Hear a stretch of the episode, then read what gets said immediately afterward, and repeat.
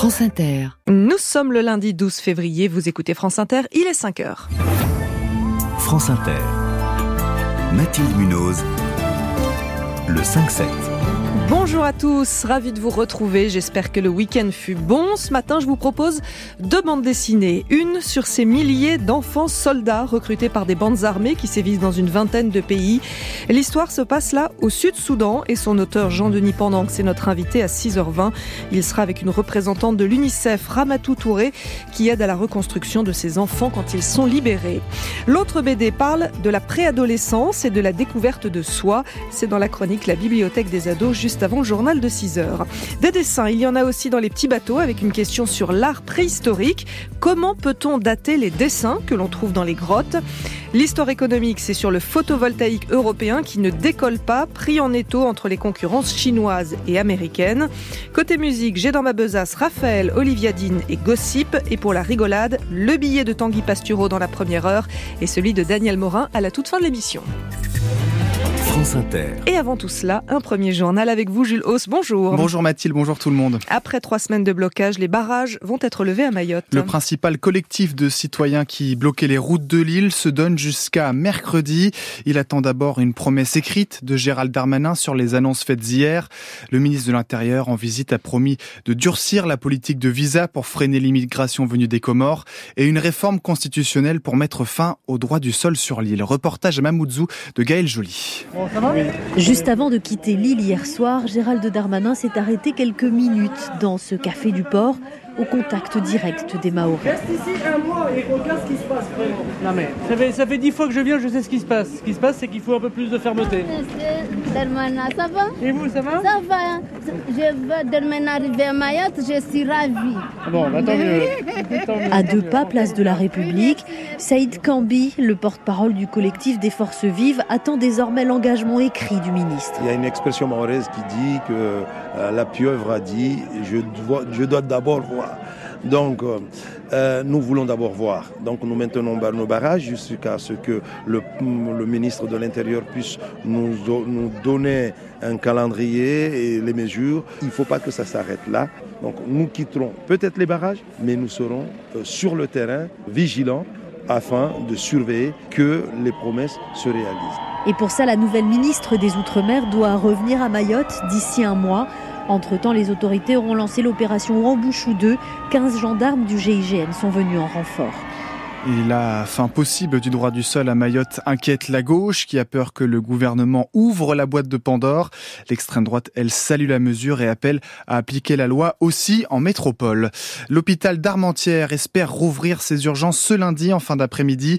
L'établissement de santé nordiste a été victime d'une cyberattaque ce week-end, ce qui l'empêchait d'accueillir du monde.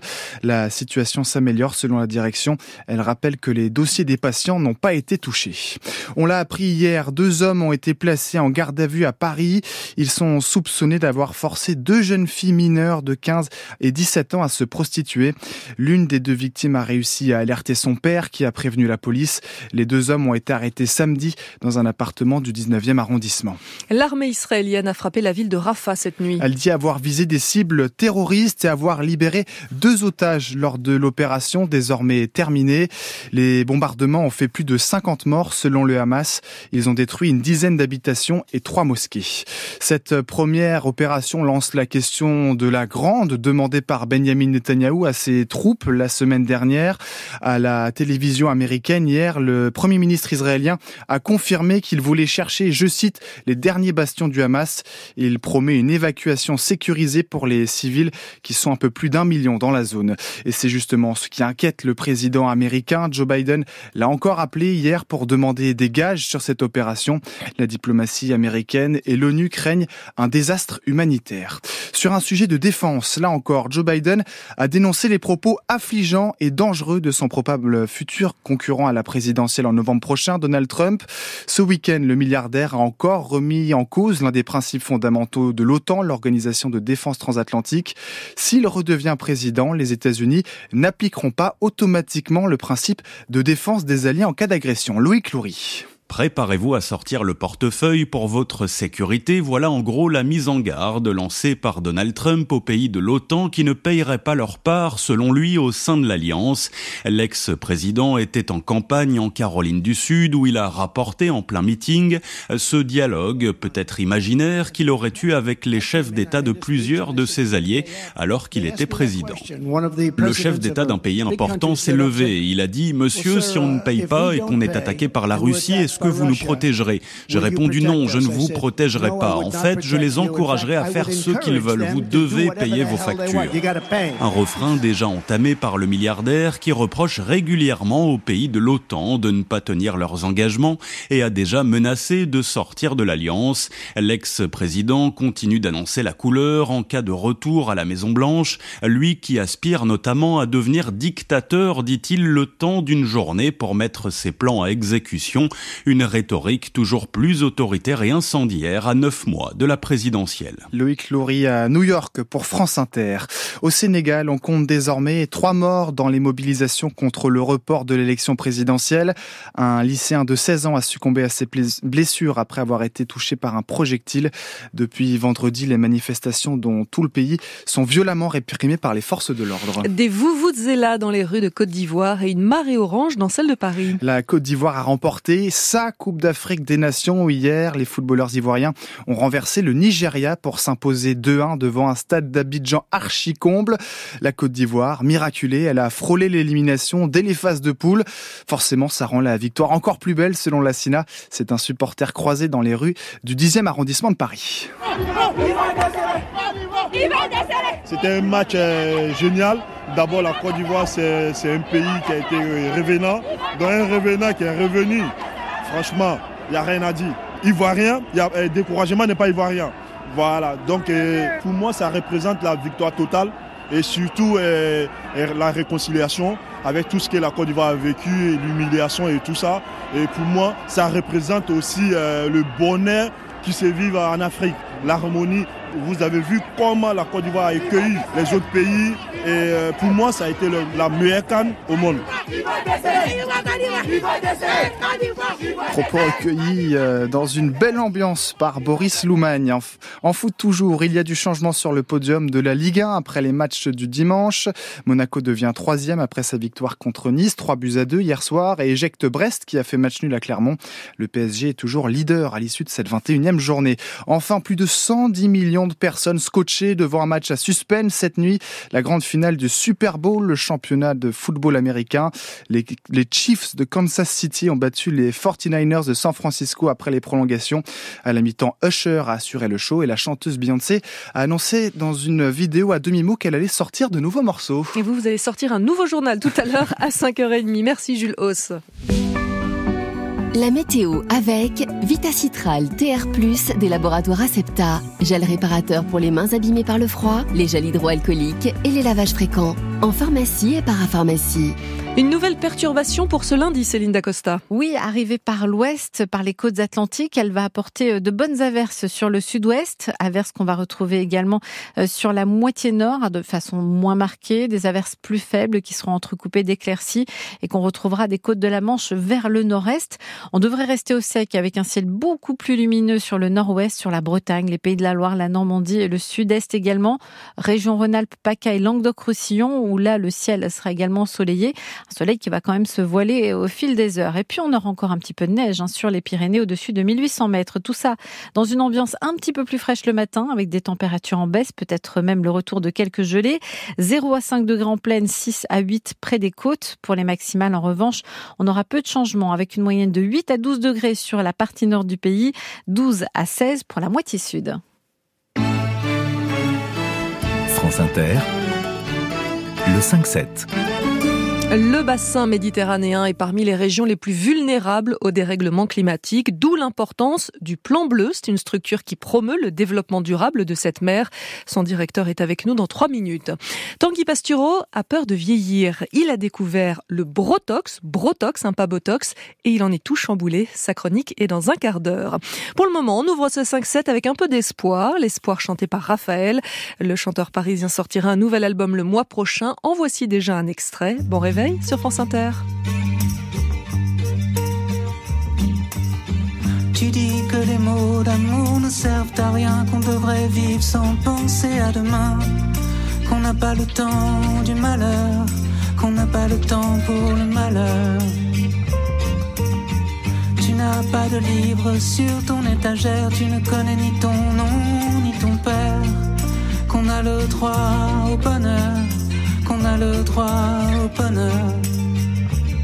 Et j'ai marché dans le désert, dans le fond de la mer. Je n'ai jamais rien connu d'aussi beau que toi. Et j'ai vu le désert et le fond de la mer. Je n'ai jamais rien connu d'aussi beau que toi.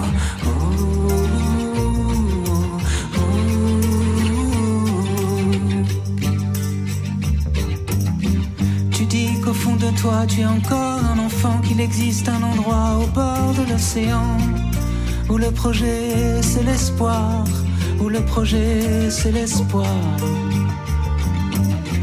Tu dis qu'il faudrait débrancher les villes, qu'il suffit d'avoir un arbre quelque part, qu'on pourrait atteindre l'autre rive, qu'on pourrait atteindre la rive. Et j'ai dans le désert, dans le fond de la mer. Je n'ai jamais rien connu d'aussi beau que toi. Et j'ai vu le désert et le fond de la mer. Je n'ai jamais rien connu d'aussi beau que toi.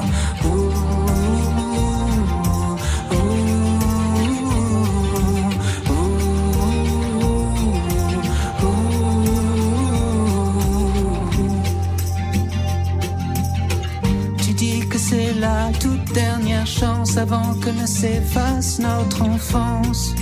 Qu'on a attendu le bonheur, qu'on a attendu le bonheur. Tu dis que nous sommes de cœurs solitaires à passer cette vie sous une serre, à espérer dans le noir, à espérer dans le noir.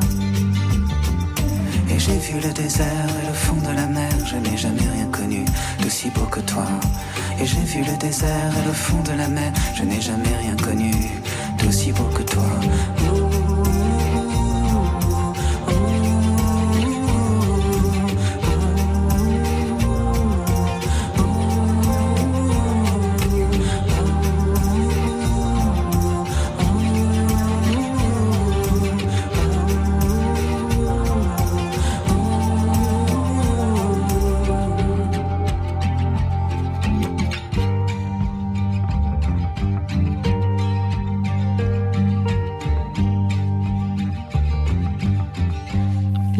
De Raphaël qui longe le bord de mer sur un cheval dans le clip de cette chanson. Elle sera sur son prochain album attendu pour le mois prochain. Il est 5h12, les chroniques littorales à présent, c'est le rendez-vous maritime du 5-7. Bonjour José-Manuel Lamarque. Bonjour Mathilde Munoz. Ce matin, on se penche sur une structure qui existe depuis plus de 40 ans, le plan bleu.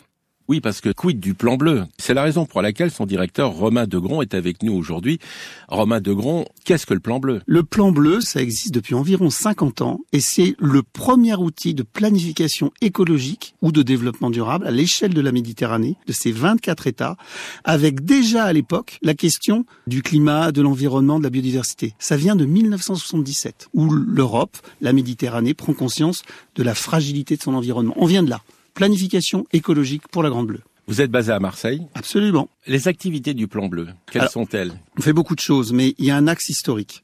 Grand A, on est un poste d'observation, on est une vigie de la Méditerranée sur ces 24 États. On observe les tendances socio-économiques, environnementales, on fait œuvre de développement durable, mais déjà, faut avoir des données pour le faire. Sur la base de ces données et de l'observation qu'on fait du terrain, on fait de la prospective. On essaye de se projeter à l'avenir pour la Méditerranée avec un exercice là qui est en train d'aboutir, qui s'appelle MED 2050.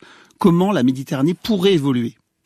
Et puis une fois qu'on a cette réflexion prospective, on est force de proposition stratégique pour dire aux États de la Méditerranée et au programme des Nations Unies pour l'environnement pour lequel on travaille, quel scénario il faudrait privilégier, quelle stratégie il faudrait mettre en œuvre pour avoir une Méditerranée qui soit plus durable et moins polluée qu'aujourd'hui et plus soutenable pour les communautés humaines. Dans une actualité géopolitique difficile, est-ce que tous les États du pourtour méditerranéen au sein du plan bleu arrivent à travailler ensemble? Eh bien étonnamment, oui. On est maître d'œuvre d'une convention qui s'appelle la Convention de Barcelone 1976 sur la protection de la mer et du littoral méditerranéen. Et cette convention, elle se réunit euh, encore récemment, fin décembre, euh, à Porto Rose, en Slovénie. Et tous les États du bassin étaient présents. L'environnement fédère parce qu'on est tous non seulement d'une même planète, mais là d'une même mer, Mare Nostrum. Et justement, Mare Nostrum, là, il y a du boulot parce qu'il faut la dépolluer. Et il faut la dépolluer, mais j'allais dire, aujourd'hui, s'il y avait une urgence, c'était surtout de la refroidir la Méditerranée est en surchauffe, plus que sur le reste du monde. Et donc il y a un enjeu énorme d'atténuation du changement climatique, mais surtout aujourd'hui, et je suis là un peu aussi pour tirer le sonnette d'alarme, alerter un enjeu d'adaptation au changement climatique, au réchauffement climatique. C'est-à-dire? C'est-à-dire que, à l'échelle de la planète, les projections du GIEC nous disent qu'on va à plus 3, plus 4 degrés fin de siècle par rapport à 1850. En Méditerranée, la question c'est plutôt plus 5, plus 6 on est plus élevé en augmentation de température, ce qui a une influence directe sur l'écosystème marin, qui a une influence directe sur la ressource en eau dans les littorales et sur les régions des arrière-pays, et donc ça a une influence directe sur la vie humaine et des populations. Donc la Méditerranée en tant que telle, en tant que mer, c'est un écosystème complexe. Mais moi, je parle aussi, et peut-être avant tout, du monde méditerranéen, cher à Fernand Brodel. Les 500 millions d'habitants du bassin méditerranéen au sens large, on est à peu près 250 sur le littoral méditerranéen, sont en danger physiquement avec le réchauffement climatique. Aujourd'hui, l'horlogerie du temps s'est accélérée en Méditerranée. Le facteur climatique, il vient aggraver une tendance de migration sud-nord. Mais il faut aussi souligner que la coopération nord-sud, elle marche sur la Méditerranée, justement à cause de l'adaptation au changement climatique. Vous êtes pour avis ou vous êtes contraignant? On est pour avis. On conseille les États. Mais ce sont les États qui demeurent souverains. Votre priorité? L'adaptation au changement climatique. Priorité numéro un absolue. Et première mesure à prendre rapidement? Ah ben, première mesure à prendre activement, redévelopper les liens entre le Nord et le Sud et s'appuyer sur l'expérience du Sud qui a l'expérience de la grande chaleur pour aider le Nord à s'adapter à l'inéluctable. Pensons à PACA, qui sera à plus 5 fin de siècle. Donc moi, je pense qu'il faut déjà avoir un réflexe humaniste et que l'environnement doit servir une cause humaniste et que ça doit passer par plus de coopération nord-sud et pas laisser les gens mourir. Merci à vous, Robin Degron. Un site internet, planbleu.org. À demain, Mathilde Ménoz. À demain, José-Manuel Lamarque. Le 5-7 Il est 5h17 à la une de la presse ce matin. Mayotte, où le chaos règne depuis trois semaines, avec le ministre de l'Intérieur en visite sur place qui promeut la fin pure et simple du droit du sol. Une décision radicale qui doit faire l'objet d'une révision constitutionnelle. Une mesure réclamée de longue date par la droite et l'extrême droite. L'objectif est de réduire drastiquement l'attractivité de ce territoire français pour les migrants venus d'Afrique. C'est la une du Figaro et du Parisien aujourd'hui en France. À propos du gouvernement, l'humanité constate qu'il y a beaucoup de riches dans l'équipe de Gabriel Attal.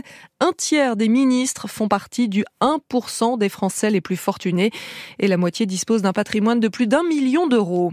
De son côté, l'opinion revient sur le remaniement qui sert à Emmanuel Macron à consolider sa droite dans l'espoir de contenir la, la progression du RN. Je vous conseille vivement ce matin de lire le dossier de Libération. Vous n'avez jamais lu un tel reportage. Libé a pu assister à un échange de prisonniers de guerre à la frontière avec la Russie. Le journal a même pu recueillir des témoignages 100 prisonniers de chaque camp ont été libérés. Libé nous raconte toute la mise en scène autour de ce moment, l'incrédulité des détenus ukrainiens. Les premiers examens médicaux montrent qu'ils ont été maltraités, torturés, affamés et psychologiquement les séquelles sont terribles. Côté russe, Libération a vu des gamins de 20 ans mais aussi des pauvres retraités. Ils veulent tous rentrer à la maison et promettent qu'ils ne retourneront pas se battre.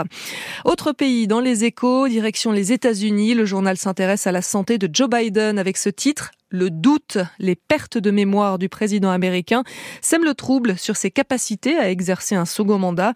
Le problème, c'est que le camp démocrate n'a pas prévu de réelle alternative, il n'a pas fait monter de nouvelles gardes et en face, la Cour suprême devrait valider la candidature du républicain Donald Trump. La Croix lance une grande enquête sur les évolutions et les défis de l'alimentation, enquête sur fond de crise agricole et de transition écologique, sans oublier les contraintes liées aux pratiques religieuses. Elle sera déclinée, cette enquête, sur deux semaines. J'ajoute une dernière info et je reprends pour cela le Parisien aujourd'hui en France qui nous apprend que le gouvernement veut simplifier le diagnostic énergétique des logements. Vous savez, le classement euh, des appartements ou des maisons en catégorie A, B, C jusqu'à G en fonction de leur consommation d'énergie et de leur impact sur le climat. Le ministre de la Transition écologique, Christophe Béchu, trouve le dispositif actuel complexe et il trouve aussi que le calcul induit des biais qui ne reflètent pas la réalité. Avec la réforme, 140 000 petits logements de moins de 40 mètres carrés devraient sortir de la catégorie des passoires énergétiques. Il est 5h19, exceptionnellement ce matin, pas de chronique d'où ça sort à vous rediffuser parce qu'il n'y a pas eu d'émission Zoom Zoom Zen vendredi pour cause d'hommage à Robert Badinter. Voici donc directement une nouvelle chanson de la playlist France Inter. Il y en a toujours deux dans la première demi-heure. Elle nous vient d'Olivia Dean, 24 ans, l'une des récentes révélations soul britannique. Elle a été repérée avec les nombreux albums courts qu'elle a sortis. Son premier long format est paru l'an dernier et dessus on peut entendre Danger.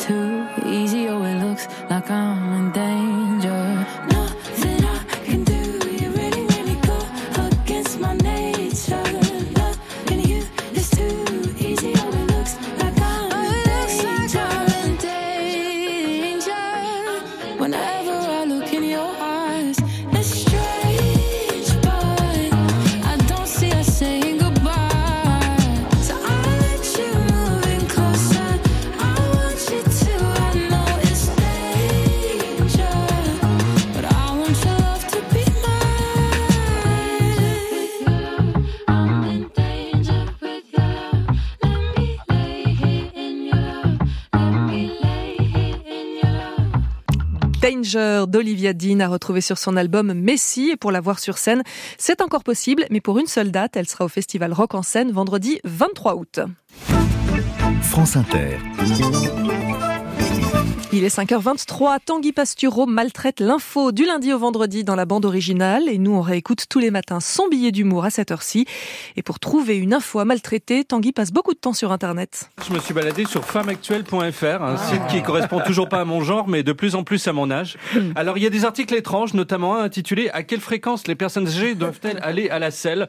Alors j'ai pas cliqué, hein, par peur de tomber sur une photo d'illustration, hein, même générée par l'intelligence artificielle. Je vais être traumatisé si je vois une image de Bernard Pivot ou en train de lire le dernier Sylvain Tesson. Euh, autre article sympa, cancer colorectal, les symptômes qui doivent pousser à consulter. J'ai pas cliqué. Hein, j'ai rien contre le rectum. J'ai moi-même deux trois amis qui sont de beaux, mais je préfère le rectum dans un cadre récréatif, voilà, hein, que dans des articles de médecine. Bref, bonne ambiance sur femmeactuelle.fr. Euh, six minutes passées dessus, on a envie de mettre fin à ces jours en se pendant ou en allant à une réunion d'identitaires musclés déguisés en bédouins. J'ai aussi vu qu'il y avait un article dont le titre est Anxiété, quel traitement pour la calmer alors c'est simple, il suffit de ne pas aller sur le site de Femme Actuelle. J'allais d'ailleurs quitter le site, le moral en berne, donc comme chaque jour, quand Tata Solange, la tante d'Alexis Rossignol, que j'héberge, hein, depuis que monsieur ne s'occupe plus d'elle, parce que soi-disant il a trouvé son style, hein, la malheureuse est passée d'une exposition hebdomadaire dans ses chroniques sur France Inter à plus rien.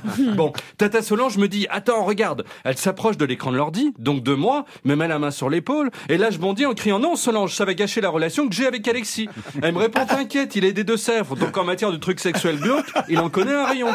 Horrifié, je fuis, tandis que Solange loin hurle, le Brotox, lis l'article sur le Brotox. Je me réfugie chez mon psy pour parler de tout ça, et dans la salle d'attente, je dis à Lisa Delmoitier et Francis Holm, qui attendent, savez-vous ce qu'est le Brotox? Tandis que Francis Holm écrase sa chaise sur l'officier de sécurité qui l'accompagne partout, Lisa me dit, bien sûr, pour ma chronique quotidienne, j'épluche toutes les tendances. Le Brotox, c'est le fait pour un mec de s'injecter du Botox, mais tout en restant un bonhomme. Puis elle se remet à fixer le mur, plongé dans cette mélancolie qui habite les âmes des peuplades du nord de l'Europe. À Francis Holm, qui me propose un bras de son officier de sécurité, je réponds, j'essaie de ne plus grignoter entre les repas, et je retourne sur femmeactuelle.fr. Et le Brotox est en effet une nouvelle mode masculine, parce que nous, les mecs, on a cédé aux injonctions, on se fait des injections. Et vous savez, bro signifie brother, mais dans le sens pote, quoi, de type qui s'entendent bien mais se tripotent pas, on appelle ça une bromance, ou alors l'ennui. Aux États-Unis, le Botox pour les hommes a bondi de 182%. Et l'Europe suit le même pas. Pourquoi? Parce que, bah parce que c'est super le Botox. Après, on est tout lisse. Quand vous prenez une balle, parce que je sais qu'on est écouté à Marseille, elle rebondit sur vos joues et va se loger dans le thorax de celui qui vous a tiré dessus. Par contre, si on en fait trop, voilà, problème, on a la même expression pour la colère, la surprise, la joie et la tristesse. Parce que c'est un problème, vous avez un accrochage. Le type de l'autre voiture, vous voyant sortir, vous crie parce que tu te marres en plus. Vous répondez, mais pas du tout, je suis très angoissé. Enfin, on n'arrive plus à se faire comprendre. Moi, j'ai peur de vieillir. Voilà, même si Tata Solange m'a dit, on dirait que t'as le même âge que mon neveu alors que vous avez 11 ans d'écart. Donc le Botox, ça pourrait me tenter. En plus, c'est un moment pour soi. On est là, allongé, à se faire piquer. C'est rien de plus qu'une séance d'acupuncture sans le côté zen à la mort moelle nœud. Moi, être coincé une demi-heure entre trois bus de bonze, merci. Enfin, à chaque fois que j'y vais, j'ai l'impression d'être dans la pochette d'une vieille compilation du Bouddha Bar. Mon acupuncteur est un chauve à barbichette. J'ai tellement l'impression que c'est Vincent Lagaffe que toute la séance, je m'attends à faire ouais, dans le cas où il ferait bip bip. Le, le hot dog comme me le disait récemment un ami qui en a trop fait. Euh, et oui, dorénavant, les mecs s'y mettent. Daniel Morin, qui n'était pas là lundi, Alors officiellement pour une blénorragie. Tu va, parles, regardez-le, il a plus une ride. Ce matin, Denis, qui gère ici les stagiaires de troisième, lui a dit T'es gentil, microbe, tu te mets avec les autres. Le problème, le problème, c'est que l'homme est idiot. Il a la même confiance en lui-même qu'un muet qui veut faire du stand-up. Et au lieu d'assumer de faire un truc qui avant était réservé aux femmes, il a fallu qu'il le masculinise. C'est ainsi qu'est né ce terme brotox. Alors sur internet, il y a des centaines de vidéos de types en train de se faire injecter, mais vous savez avec dans les yeux la même flamme qu'Apollo Creed, quoi. Rip. Hein, ils jouent les guerriers avec une grosse mood viking. C'est du brotox. Il faut que ce soit couillu, sinon ils se sentent mal, c'est fragile. Le jour où pour voir, ils enfileront la culotte de leur sœur, je pense qu'ensuite ils vont sacrifier un animal. Et là, je suis retourné chez moi et j'ai dit à Solange qui a vécu, pourquoi les hommes ont-ils toujours besoin de compenser? Elle a dit pas tous. Mon neveu Alexis, par exemple, est d'une grande sensibilité. J'ai répondu, c'est vrai. Puis elle a disparu au loin alors que j'entendais dans la rue un homme qui jouait à la marelle avec sa fille grogner comme un ours en se grattant le torse pour compenser. La masculinité n'est pas qu'un fait établi, c'est une injonction. On serait moins homme parce qu'on se fait ravaler la face Pas d'accord. Il s'agit juste d'une lutte effrénée contre le temps qui file et qui montre qu'on vit pas ça bien. Donc qu'on est sensible. Alors pas la peine de sortir les pectos ou cracher des glavios juste pour jouer les bonhommes. Faisons du botox. Tous, surtout vous, Nagui. Vous ne pourrez pas lutter éternellement contre Cyril Ferraud avec ce physique-là. Mais, mais soyons-en fiers et ne cachons pas notre botox sous des barbes de guerrier, par pitié. Tanguy Pastureau tous les jours à midi 10 dans la bande originale. L'émission sera présentée aujourd'hui par Leila Kadour avec deux invités à partir de 11h. Laurent Lafitte, qui incarne Molière dans le nouveau film d'Olivier Pi, Le Molière imaginaire en salle mercredi.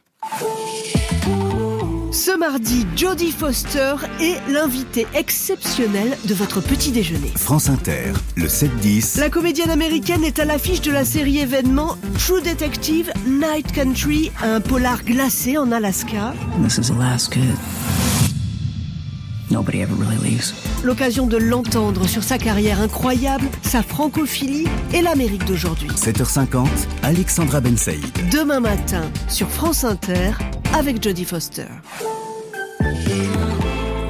Gossip s'est reformé et on est ultra content de retrouver la voix puissante de Beth Ditto. Le groupe a vendu plus de 10 millions de disques. Sa dernière chanson est en playlist sur France Inter. Chronique à suivre dans 5 minutes. Dans la bibliothèque des ados, un roman graphique de 300 pages qui s'adresse particulièrement aux jeunes adolescentes, celles qui entrent au collège et qui voient leur corps changer. Bienvenue si vous nous rejoignez dans les petits matins de France Inter. Il est 5h30.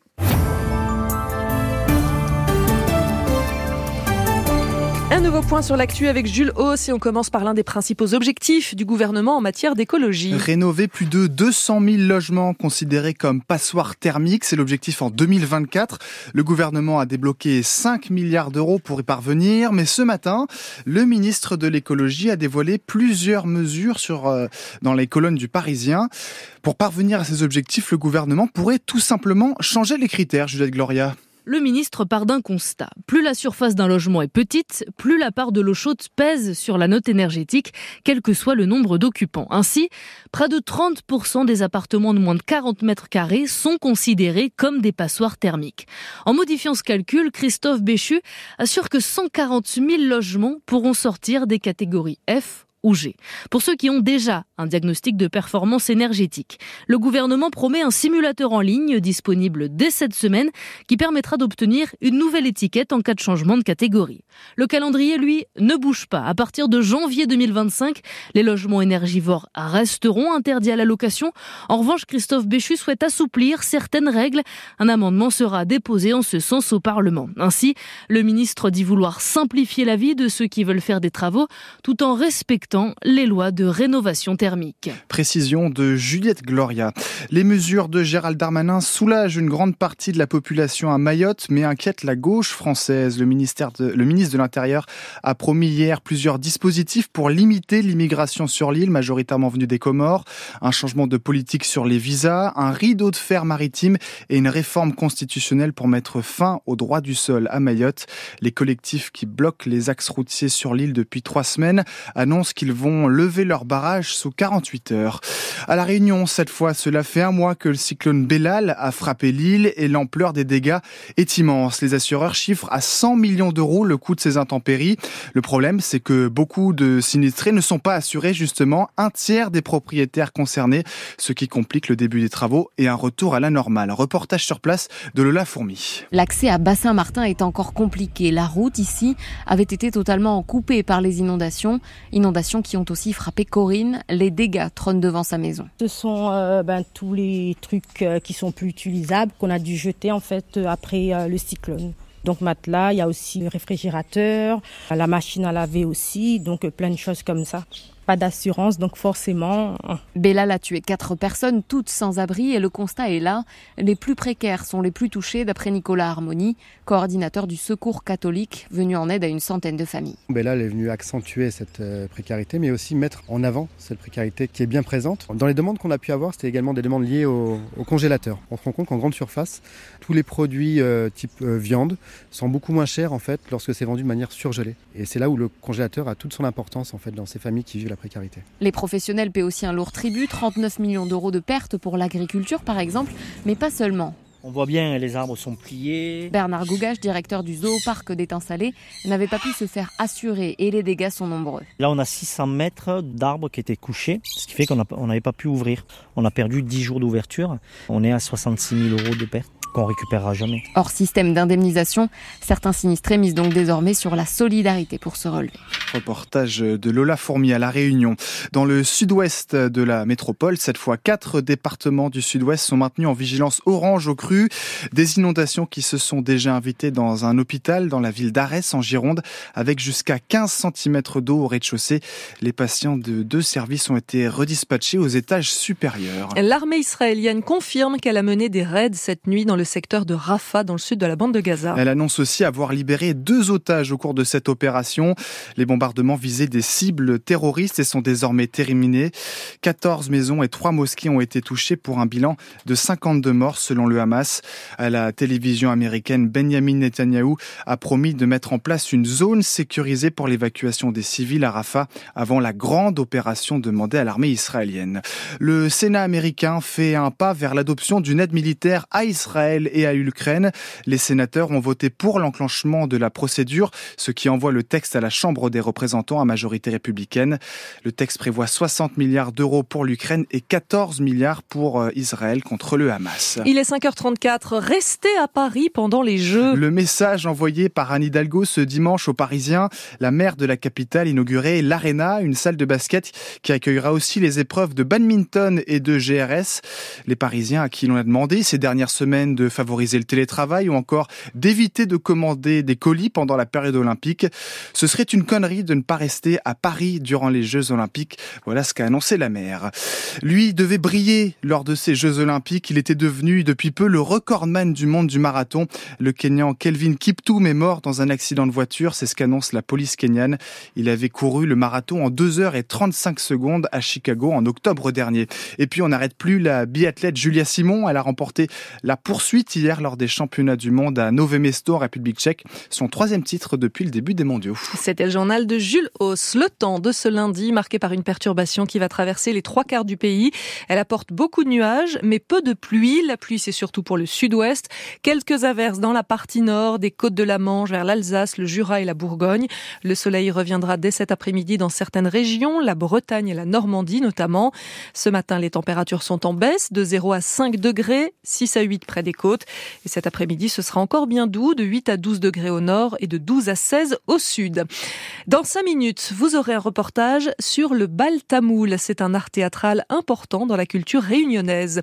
Dans les petits bateaux, ce sera une question sur l'art pariétal. Dans la bibliothèque des ados, l'histoire de jumelles qui entrent dans l'adolescence et ce moment charnière va bousculer leurs relations fusionnelles. Quant à l'invité déjà debout, il organise des concerts de musique classique à domicile. Pour le moment, c'est un autre registre musical que je vous propose. France Inter. Le 5-7. Du rock dans la chronique playlist ce matin. Bonjour Charline Roux. Bonjour Mathilde. 12 ans après son dernier album en date, le groupe américain Gossip est de retour.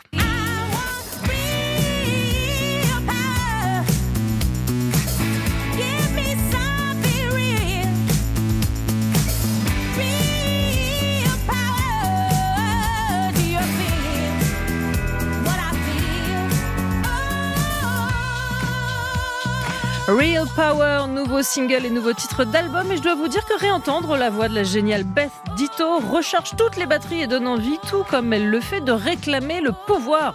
En tout cas, celui qui nous est dû. Non mais on va pas exagérer non plus. Et ce sentiment d'empowerment ou d'empouvoirment, si vous préférez la VF barbare, est assez symptomatique de la musique de Gossip.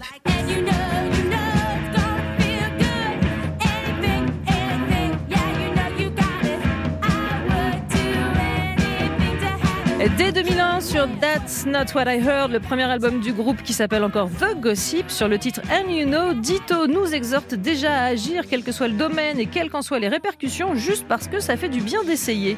Deux albums plus tard, en 2006 et en version engagée, en réponse à l'amendement fédéral sur le mariage qui aurait interdit constitutionnellement le mariage homosexuel aux États-Unis, Gossip balance Standing in the Way of Control.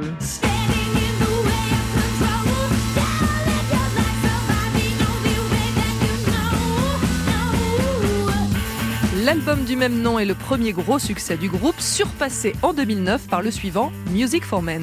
Un disque produit par le tout-puissant Rick Rubin qui a manifesté son envie de travailler avec le groupe après un concert dans lequel il s'était senti, je cite, comme à une partie, une véritable communion, sensation partagée à l'écoute de ce titre sur lequel vous êtes forcément époumoné, Heavy Cross.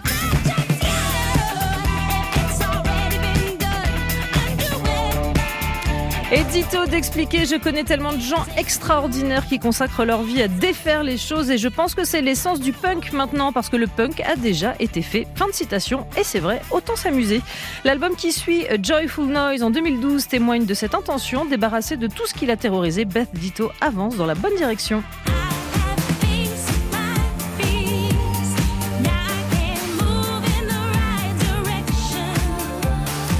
L'heure est maintenant à la folie avec ce titre de Gossip dans la playlist Crazy Again.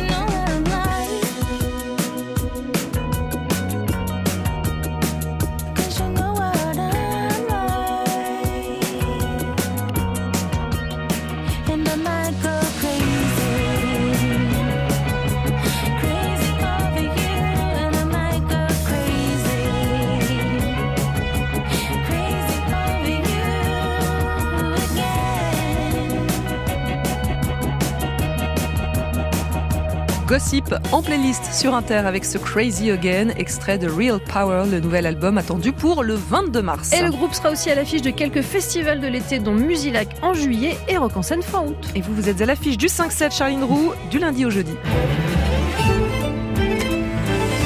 Il est 5h41. Connaissez-vous le bal tamoul? C'est une forme de théâtre dansé et chanté qui se pratique à La Réunion. Un art qui a récemment été inscrit à l'inventaire du patrimoine culturel immatériel de la France. Et pour le mettre en valeur, le musée Stella Matutina de Saint-Leu à La Réunion lui consacre une grande exposition qui comprend, Alexis de Meyer, des représentations théâtrales.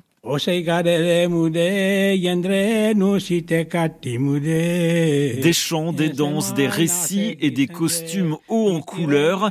Après l'abolition de l'esclavage en 1848, de nombreux ouvriers arrivent d'Inde pour travailler dans la florissante industrie sucrière réunionnaise. Ils importent leur culte mais aussi leur culture et c'est donc au 19e siècle que se développe à la Réunion la pratique du bal tamoul, un mix de folklore indien et créole. Dionis Stévanin Sangani est agriculteur à Saint-Gilles-Léo.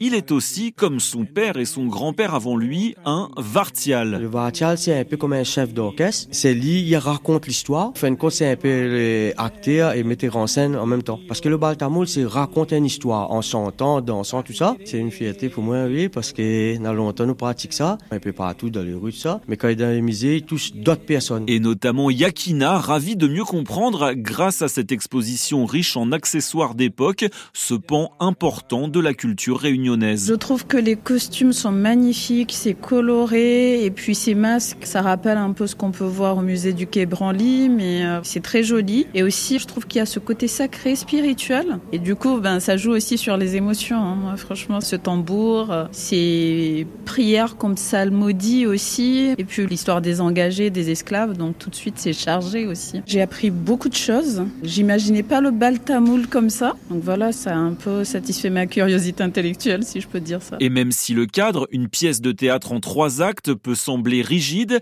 les histoires racontées dans un bal tamoul sont infinies ou presque. Et malheureusement, Alexis, il y a un risque que cette tradition disparaisse.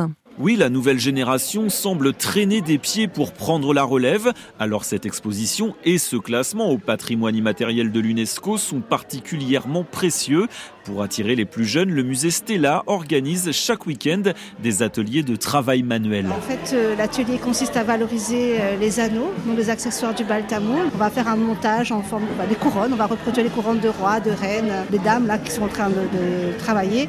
Elles vont faire quand même un travail de minutie. Les enfants se trouvent de- tout à coup euh, devenus des princesses avec leurs couronnes, donc elles sont très contentes. En tout cas, et les adultes aussi. Le musée Stella qui surplombe la station balnéaire de Saint-Leu est une ancienne usine sucrière.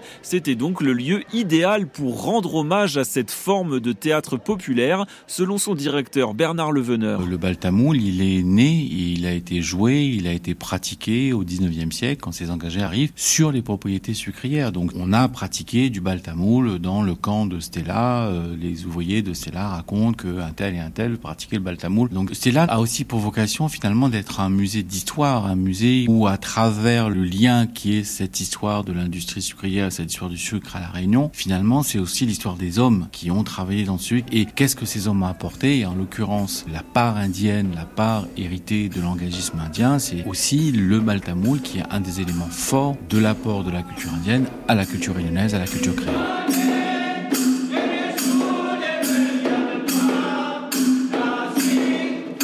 Cette exposition sur le bal tamoul est présentée au musée Stella Matutina à Saint-Leu, c'est sur la côte ouest de la Réunion, jusqu'au 21 avril. Et sur franceinter.fr, vous trouverez des photos de ce reportage signé Alexis de Meyer. France Inter. Mathilde Munoz. Le 5-7. Il est 6h moins le quart. Chers auditeurs du 5-7, si vous avez envie de passer à l'antenne, c'est très simple. Il suffit de nous écrire, de nous expliquer pourquoi vous êtes déjà debout à cette heure-ci. Notre adresse, c'est le 5-7 at radiofrance.com. C'est ce que vous avez fait, Rodrigue Diaz, et vous voici en direct sur France Inter. Bonjour. Bonjour Mathilde, merci de me recevoir. Ben, je vous en prie, je suis ravie, on va faire connaissance. Vous êtes professeur de musique dans un collège et dans une école de musique à Marseille. Vous avez également créé une société qui s'appelle Mon Opéra Privé. Le réveil sonne à quelle heure chez vous? Alors il peut sonner assez tôt, effectivement, euh, autour de 5h30. euh, Euh, effectivement, parce que euh, je dois gérer un petit peu mon entreprise avant d'aller retrouver mes élèves au collège ou à l'école de musique. Voilà, double activité. hein. Vous êtes, vous êtes professeur de quoi exactement? Alors, professeur d'é- d'éducation musicale Ouais. au collège et de chant choral, et puis j'anime aussi un atelier orchestre avec les élèves cette année. Et vous avez eu une carrière de, de chanteur professionnel avant de devenir prof? Voilà, tout à fait. En fait, mon, mon parcours euh, a commencé à Lyon et j'ai commencé euh, tout petit avec le, le piano, le piano classique et je dois dire que c'est grâce à ma professeure de piano qui m'a transmis la- l'amour de la musique tout jeune que ça m'a donné envie de- d'en faire ma vie. Voilà, carrière de chanteur lyrique donc qui a suivi et cet amour justement pour la musique, vous le transmettez aux jeunes, donc à vos étudiants, et vous voulez le transmettre à davantage de personnes, et c'est pour ça que vous avez créé Mon Opéra privé il y a quatre ans. Euh, c'est justement pour rendre accessible la musique classique et plus particulièrement l'opéra.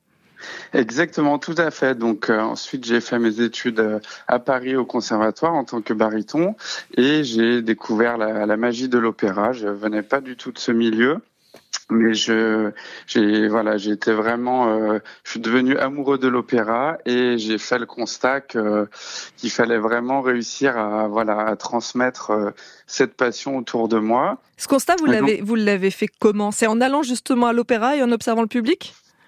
En allant à l'opéra. Et puis en fait autour de moi quand je disais que j'étais euh, baryton on me demandait euh, très souvent de de chanter un air. Et et voilà les gens étaient très intéressés et très très curieux d'entendre euh, une voix lyrique euh, de de très près. Et c'est ce qui m'a donné l'idée de de créer mon opéra privé pour justement euh, donner euh, la possibilité aux gens d'entendre des chanteurs d'opéra, des chanteuses d'opéra, des musiciens classiques de, de très près finalement, chez eux dans leur salon ou bien euh, pour euh, des soirées d'entreprise. Mais alors comment vous faites? Parce qu'un opéra, euh, il y a beaucoup de monde sur scène. Comment on fait? C'est-à-dire que vous réduisez, vous faites quelques morceaux seulement? Parce que si je vous invite chez moi, il n'y a pas la place pour mettre tout le monde. hein. Vo- voilà, tout à fait. C'est un petit peu une version réduite de l'opéra. Évidemment, on n'a pas tout un orchestre, euh, mais on peut faire venir un chanteur et un pianiste, par Mhm. exemple ou bien une violoncelliste et, euh, et euh, une chanteuse. Donc ce sont des, des formes réduites et puis après on s'adapte vraiment à toutes les,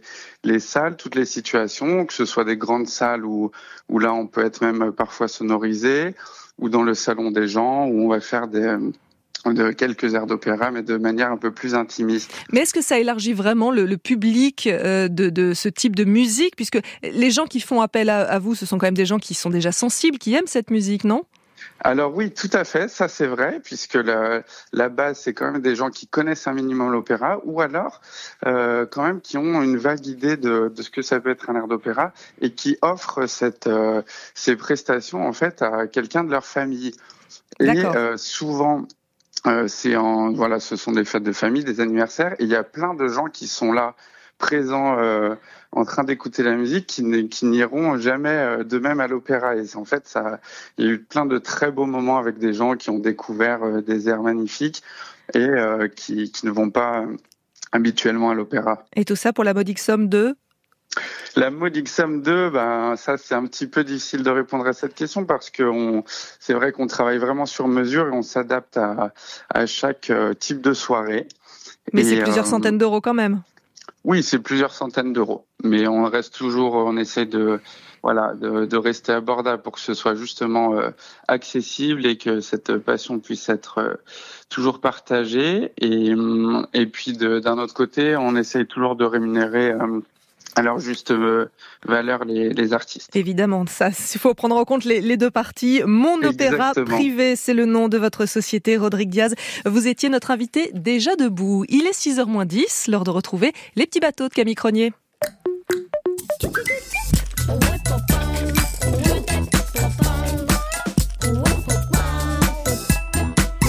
Et coucou les petites curieuses et les petits curieux, on se téléporte et nous voici à la préhistoire. Bonjour, je m'appelle Claire et je voudrais poser ma question. C'est comment peut-on dater les dessins que l'on trouve dans les grottes? Merci, au revoir. Comment peut-on dater les dessins que l'on trouve dans les grottes? Question claire, Claire. Et c'est une archéologue connaissant tout ça sur le bout des doigts qui est là pour te répondre. Carole Fritz, spécialiste de l'art préhistorique. Eh bien Claire, c'est une question euh, fondamentale quand on travaille sur l'art préhistorique. Puisque dans les grottes, on a euh, des dessins rouges, des dessins noirs et puis des dessins gravés, c'est-à-dire incisés dans le calcaire. Et il s'avère, hélas pour nous, que l'on peut dater que les dessins noirs et à une seule condition qu'ils soient faits avec du charbon de bois.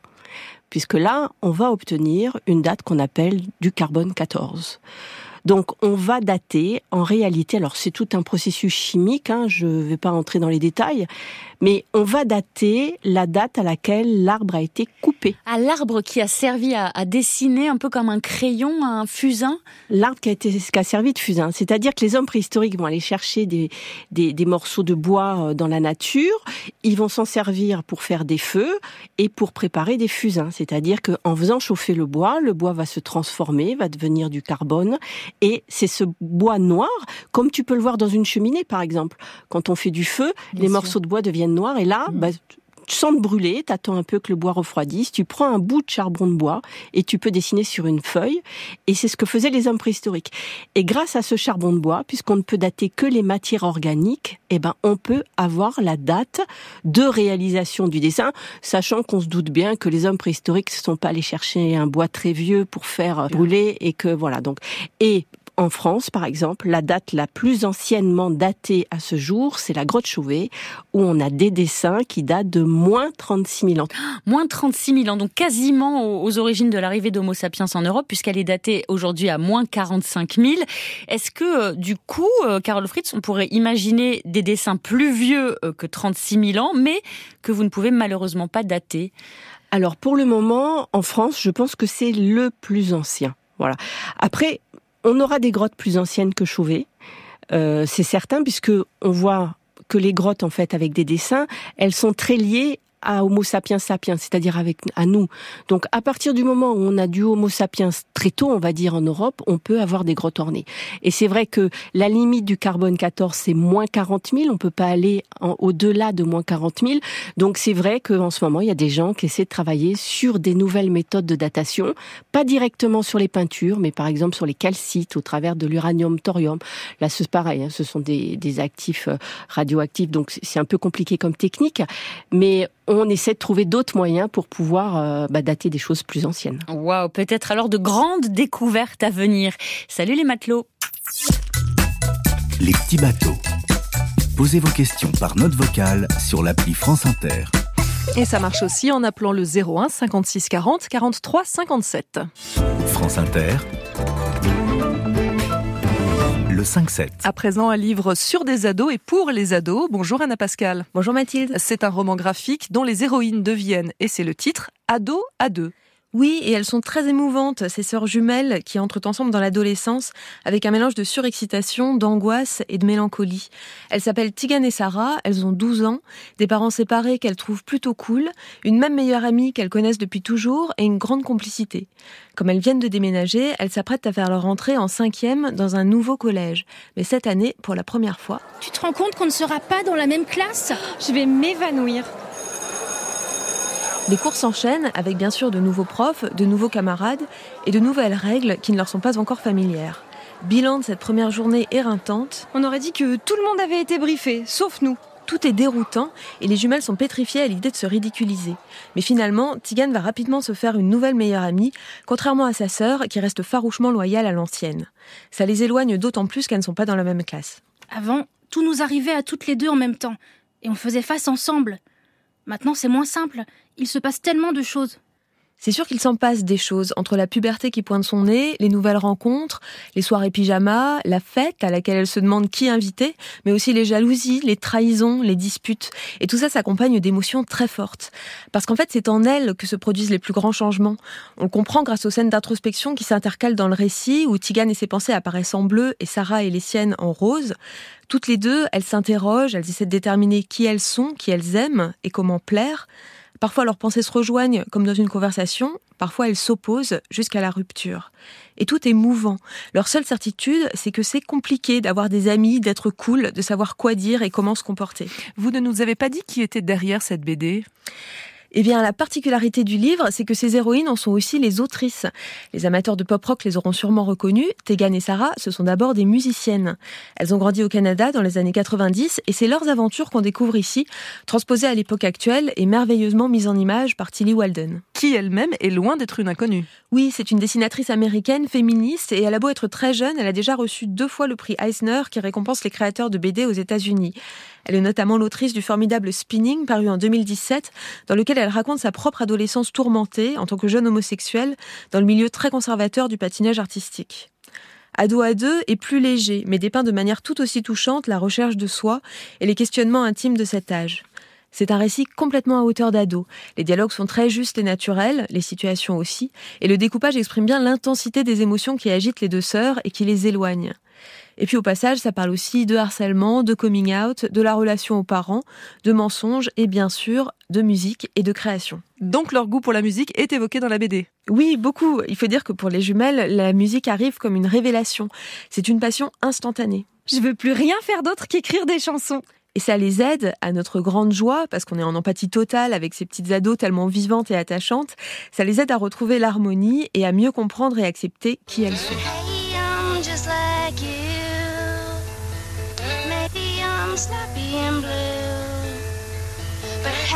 I'm just like you. Except I've got nothing to prove. Plunk Song du duo Tigan et Sarah, duo qu'on retrouve aussi donc à l'écriture de ce roman graphique Ado à deux, Tigan et Sarah Quinn, dessiné par Tilly Walden et traduit de l'anglais par Alice Marchand. C'est paru aux éditions Gallimard bande dessinée, c'est à lire à partir de 12 ans. Anna Pascal pour la bibliothèque des ados, la chronique culturelle du lundi dans le 5-7. Vous êtes libraire chez Chante-Livre à Paris. Sur franceinter.fr, cliquez sur Le coin des enfants. Un espace sans pub avec des histoires à écouter, Une autre. des chansons et des découvertes pour les enfants de 4 à 12 ans. C'est sur franceinter.fr. 5h58. La météo avec Vitacitral TR+, des laboratoires Acepta, gel réparateur pour les mains abîmées par le froid, les gels hydroalcooliques et les lavages fréquents. En pharmacie et parapharmacie. Encore des averses aujourd'hui avec une nouvelle perturbation, Céline Dacosta. Oui, arrivée par l'ouest, par les côtes atlantiques, elle va apporter euh, de bonnes averses sur le sud-ouest, averses qu'on va retrouver également euh, sur la moitié nord de façon moins marquée, des averses plus faibles qui seront entrecoupées d'éclaircies et qu'on retrouvera des côtes de la Manche vers le nord-est. On devrait rester au sec avec un ciel beaucoup plus lumineux sur le nord-ouest, sur la Bretagne, les Pays de la Loire, la Normandie et le sud-est également, région Rhône-Alpes, PACA Languedoc-Roussillon où là le ciel sera également ensoleillé, un soleil qui va quand même se voiler au fil des heures. Et puis on aura encore un petit peu de neige hein, sur les Pyrénées au-dessus de 1800 mètres. Tout ça dans une ambiance un petit peu plus fraîche le matin avec des températures en baisse, peut-être même le retour de quelques gelées. 0 à 5 degrés en plaine, 6 à 8 près des côtes. Pour les maximales en revanche, on aura peu de changements avec une moyenne de 8 à 12 degrés sur la partie nord du pays, 12 à 16 pour la moitié sud. Céline Dacosta, dans 20 minutes, deux invités dans le 5-7 pour parler des enfants soldats. Il y en a des milliers recrutés par des bandes armées dans le monde.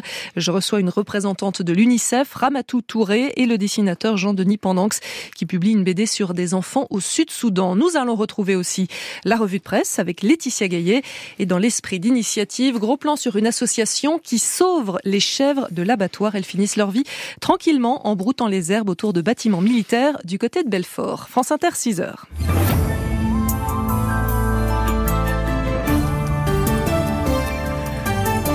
Le journal Céline Aslo, bonjour. Bonjour Mathilde, bonjour à tous. À la une ce matin, les éléphants qui écrasent la concurrence. L'équipe de foot de Côte d'Ivoire remporte la Coupe d'Afrique des Nations devant son public à Abidjan où l'ambiance est survoltée. Reportage sur place au début de ce journal. Des frappes israéliennes cette nuit sur Rafah et deux otages libérés. Est-ce le début de l'offensive sur la grande ville du sud de la bande de Gaza? On rejoindra notre correspondant au Proche-Orient. À Mayotte, faut-il abolir le droit du sol? Le gouvernement le souhaite. Gérald Darmanin est venu l'annoncer aux habitants, mais ce sont les parlementaires qui décideront. Et le débat s'annonce agité, nous dira Laurence Peron. On ira aussi en Gironde, où un hôpital a été inondé hier. L'alerte orange au cru est toujours en vigueur. Et puis des vins plus légers en goût, moins alcoolisés. On verra que les vignerons français sont prêts à s'adapter pour faire face à la baisse de la consommation. France Inter. Ce sont les Super Eagles qui ont ouvert le score, faisant naître l'espoir chez les supporters du Nigeria. Mais les éléphants ont relevé la tête et c'est finalement la Côte d'Ivoire qui remporte la Coupe d'Afrique des Nations sur le score de 2 à 1, suscitant la joie, la fierté de tout un pays. Victoire à domicile qui plus est au stade Alassane Ouattara d'Abidjan où la fête a duré toute la nuit. Reportage sur place de Franck Ballanger pour France Inter. C'est peu de dire que les Ivoiriens sont fiers de leur équipe de foot. Hier soir, ils étaient 30 millions à marquer le but de la victoire avec Sébastien Allaire. 30 millions à courir pour le trophée. Ce triomphe, c'est leur récompense. Résilients après un premier tour raté, leur enthousiasme et leur énergie ont porté l'équipe. Jean-Michel en est persuadé. Nous nous sommes battus, on nous avait considérés comme morts, nous revenons du tombeau. Aujourd'hui, nous sommes ressuscités et on a su montrer que quand l'éléphant trébuche, quand il se relève, personne ne peut l'arrêter. Merci, merci. Aya aussi avait envie de remercier tout le monde, même le bon Dieu. Tous les dieux du football étaient avec nous. Il fallait tout donner. Il fallait faire honneur au drapeau. Et Dieu merci, ça a été fait. Hier donc, ce ne sont pas les éléphants qui ont gagné, ce sont les Ivoiriens. Kofi en avait les larmes aux yeux au moment de prononcer son discours du 12 février. C'est un miracle. On va montrer au monde entier que la Côte d'Ivoire, c'est un pays uni. La Côte d'Ivoire, c'est un pays béni. Grâce au sport, on est unis pour toujours. Et petit bonus pour les Ivoiriens, pour que l'union soit totale, le président Alassane Ouattara a décrété que la journée d'aujourd'hui serait fériée. Franck Ballanger depuis Abidjan, les Ivoiriens champions d'Afrique donc, pour la troisième fois de leur histoire. Au Proche-Orient, les autorités israéliennes disent avoir libéré deux otages. Oui, deux hommes qui avaient été enlevés le 7 octobre dernier lors de l'attaque du Hamas et qui ont été retrouvés par l'armée israélienne lors d'une opération à Rafah. Bonjour Thibault Lefebvre. Euh, bonjour Céline, bonjour à tous. En direct de Jérusalem pour France Inter, Rafah c'est la grande ville au sud de la bande de Gaza. Elle a été visée par d'importantes frappes israéliennes au cours des dernières heures. Le communiqué a été publié très exactement à 3h31 cette nuit avec des photos et une vidéo d'un hélicoptère atterrissant sur le tarmac de l'hôpital Sheba, c'est à l'est de Tel Aviv. Les deux otages libérés s'appellent Luis Norberto Har et Fernando Marman. Ils ont 70 et 60 ans, ils sont israéliens et argentins et ils ont été enlevés ensemble au kibbutz de Nirizak. Ils étaient détenus ensemble dans un appartement au deuxième étage d'un immeuble de Rafah. Vous l'avez dit, c'est au sud de Gaza. L'opération a été menée par la police, les services de renseignement et bien sur l'armée et elle a été suivie en temps réel par le premier ministre israélien Benjamin Netanyahou mais c'est son ministre de la défense Yoav Galant qui s'est exprimé. Il parle d'une opération de sauvetage impressionnante et répète qu'il respectera son engagement de libérer les otages par tous les moyens. 52 Palestiniens sont morts selon le Hamas pendant cette opération. Luis Norberto Are et Fernando Maman sont les deuxième et troisième otages sauvés par la force à Gaza. Il resterait 130 otages encore aux mains du Hamas selon les autorités israéliennes dont 29 seraient morts. Thibault Lefebvre, correspondant de France Inter à Jérusalem. La guerre en Ukraine au cœur de la campagne électorale américaine. Hier, lors d'un meeting, Donald Trump assurait que les États-Unis n'avaient pas à garantir la protection des pays de l'OTAN s'ils ne payaient pas leur juste part financière. Le candidat républicain se disait même prêt à encourager la Russie à les attaquer. Des propos affligeants et dangereux selon son adversaire, le président Joe Biden. À Mayotte, la visite de Gérald Darmanin va-t-elle décider les habitants à lever les barrages? Hier, le ministre de l'Intérieur est venu annoncer la fin du droit du sol dans le département. Les enfants nés à Mayotte devront avoir des parents français pour devenir français. Décision radicale, dit Gérald Darmanin, pour lutter contre l'immigration clandestine qui crée de fortes tensions sur l'île. La droite et l'extrême droite saluent l'initiative. La gauche dénonce une rupture d'égalité entre les citoyens. Débat agité donc en perspective, Laurence Perron, car il faudra en passer nécessairement par une révision de la Constitution. Il est minuit moins le quart avant l'effondrement et la victoire de Marine Le Pen, estimait hier le député socialiste Philippe Brun. La gauche NUPES, dans son ensemble, dit son effroi dans ce qui constitue, selon elle, une nouvelle victoire idéologique de l'extrême droite. En réalité, la droite a proposé elle-même en décembre une proposition de loi constitutionnelle qui prévoyait de déroger au droit européen en matière d'immigration et d'élargir à celle-ci le champ du référendum. C'est également une revendication du RN qui ne va pas manquer de réclamer une révision constitutionnelle plus large pour y parvenir. L'exécutif fait ce pari. Oui, droite et extrême droite vont faire monter les enchères, mais ils ne peuvent pas se permettre de voter contre une révision constitutionnelle sur un sujet qui est dans leur ADN. La question en revanche qui va se poser est la réaction de l'aile gauche de la Macronie, celle qui a renaclé sur la loi immigration, s'est félicitée de la censure du Conseil constitutionnel Hier, ils étaient aux abonnés absents, mais il est probable que cela génère des débats rugueux au sein de la majorité présidentielle. Laurence Perron, service politique de France Inter. Les petits logements, trop souvent considérés à tort comme des passoires thermiques, c'est ce que dit Christophe Béchu ce matin dans Le Parisien. Le ministre de la Transition écologique veut corriger les biais du DPE, le diagnostic de performance énergétique, qui pénalise, selon lui, les appartements de moins de 40 mètres carrés. 140 000 logements classés F ou G devraient donc voir leur étiquette améliorée. Quatre départements du sud-ouest toujours en alerte orange au cru. Oui, cela concerne la Charente-Maritime, les Landes, les Pyrénées-Atlantiques ou encore la Gironde, où l'hôpital d'Arès, situé sur le bassin d'Arcachon, a été inondé hier. Les urgences resteront fermées aujourd'hui. Une soixantaine d'opérations ont été déprogrammées car il va falloir nettoyer tout le rez-de-chaussée de l'établissement. Reportage signé Hugo Deschamps. Aux abords du parking, au pied de l'hôpital, sur le front de mer, c'est comme si un lac s'était formé avec le passage de la tempête. C'est quand même très inquiétant. Je suis surpris, je pensais que c'était le parking qui était inondé. Christian en patauge dans l'eau, il est venu de Lacano pour voir sa femme qui est hospitalisée ici. Mais je me fais du souci parce qu'il faut qu'on la déplace pour une, une autre intervention et ça, ça me soucie. Mais bon, ça va se faire. À quelques mètres, on peut encore voir des camions qui s'occupent de pomper l'eau pour la reverser directement dans le bassin. À l'intérieur du service des urgences, les équipes, elles, terminent d'enlever les bouts d'algues ou de branches ramenées par la submersion, car l'eau, elle est montée jusqu'à 15 cm. Chloé, infirmière, était là. En l'espace de 10 minutes, vraiment, on s'est fait envahir d'eau. Euh, on a essayé tant bien que mal au début de, de repousser la submersion, mais ça a été euh, catastrophique. Les branchements électriques de cet ascenseur ont été touchés. À leurs conséquences, On a fait une chaîne humaine euh, pour monter juste les plateaux repas aux patients jusqu'au troisième étage et il y a beaucoup de patients, donc beaucoup de plateaux. Alors il y a déjà eu des inondations ici, hein, il y a une dizaine d'années, mais cette fois-ci, l'eau n'était jamais montée aussi haut.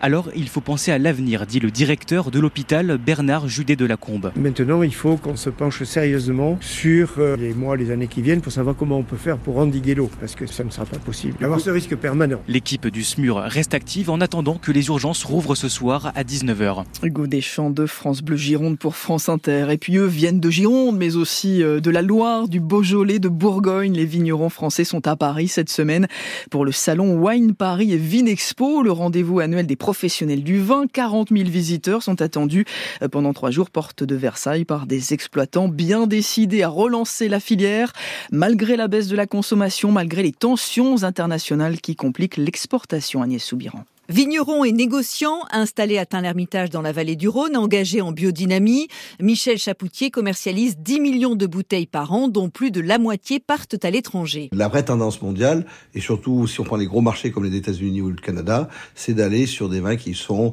plus légers, c'est-à-dire que les rouges très concentrés qu'on avait cherchés avec des puissances alcooliques, les gens commencent à les fuir et c'est probablement une des raisons de ce que l'on observe sur la déconsommation. Une déconsommation qui n'est pas une fatalité, le maître mot, dit-il, s'adapter. Pourquoi pas proposer un Côte du Rhône partiellement désalcoolisé où on aurait enlevé la moitié de l'alcool pour qu'il soit à 6% d'alcool il y a des gens qui disent ah non mais on va aller contre l'esprit des appellations. Je pense que la France doit être plus réactive, doit oser dire certaines appellations d'entrée de gamme doivent jouer avec le marché. Le secteur se dit aussi victime des tensions internationales, taxé, surtaxé, boycotté, mais des perspectives existent, estime Rodolphe Lamez, directeur de Vinexpo. Quand vous savez vous avez 1,5 milliard d'habitants en Inde, que vous avez une montée de la classe moyenne, une appétence de la jeune génération pour aller sur des produits on va dire un peu plus occidentaux, donc le vin, il y a une opportunité. De nouveaux marchés qui intéressent aussi nos voisins italiens et espagnols, très concurrentiels sur le marché du vin. Précision signée Agnès Soubiran. Et puis je vous rappelle quand même la formule, même si on la connaît par cœur, avec modération, bien sûr. Évidemment. Céline Aslo pour le journal. Bonjour Cédric Guillou. Bonjour Mathilde. Dans votre esprit sport, un ancien champion de natation qui annonce vouloir se doper pour gagner beaucoup d'argent. Et oui, cet ancien champion, c'est James Magnussen. C'est un Australien qui a aujourd'hui 32 ans.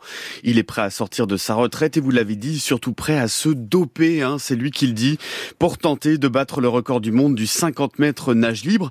Alors ce n'est pas n'importe qui hein, quand même, James euh, Magnussen. Il a été champion du monde du 100 mètres nage libre en 2011 et en 2013. Il a aussi remporté l'argent olympique à Londres en 2012. Ça fait presque six ans aujourd'hui qu'il est retiré des bassins et là, il fait donc parler de lui puisqu'il serait le premier grand nom à rejoindre ce projet très controversé des Jeux améliorés. Oui, en anglais, les Enhanced Games, euh, qui ont été lancés par un homme d'affaires australien. Oui, qui s'appelle Aaron euh, D'Souza, avec beaucoup d'argent à la clé. C'est soutenu par de grands investisseurs, euh, sans, vous l'avez compris, de règles de dopage. Il n'y a aucun contrôle antidopage. Alors les performances ne peuvent pas être homologuées, mais James Magnussen a quand même des, des envies complètement folles et il en a parlé à ce média australien Sen Sydney. Je veux aborder ça de la bonne façon. Je veux aller en Amérique, obtenir les bons conseils et prendre les bons compléments. Je ne connais pas grand-chose à ce monde, alors euh, je veux faire mes recherches et avoir la bonne équipe derrière moi. J'aimerais le documenter sous forme de vidéo montrer comment ça peut être fait en toute sécurité, correctement, et créer un athlète que nous n'avons jamais vu auparavant. Alors pour l'instant, on ne sait pas où ni quand ces jeux améliorés seront organisés. Il y aurait quand même à la clé, Mathilde, un million de dollars, c'est-à-dire un million 80 000 euros pour James Magnussen euh, s'il venait à battre le record actuel du 50 mètres nage libre, un record qui est de 20 secondes 91 établi par le Brésilien César Cielo en 2009. Évidemment, ce concept euh, a suscité euh, des critiques de la part du comité olympique australien qui l'a qualifié d'imprudent et de négligent. Cédric Guillou pour l'Esprit Sport, 6h12. France Inter, 15h. Fabrice Drouel. Ce lundi, je vous raconte Mediapart, où l'histoire d'un site d'information indépendant et payant qui débarque dans le paysage médiatique au moment où la plupart des grands groupes de presse se jettent dans les bras du CAC 40. Affaires sensibles, tous les jours à 15h sur Inter. France Inter, partenaire de La Symphonie des éclairs, le premier album de Zao de Sagazan, déjà disque d'or. Il fait toujours beau au-dessus des nuages. Mais moi, si j'étais un oiseau, j'irais danser sous l'orage. Zao de Sagazan, un record de 5 nominations aux victoires de la musique.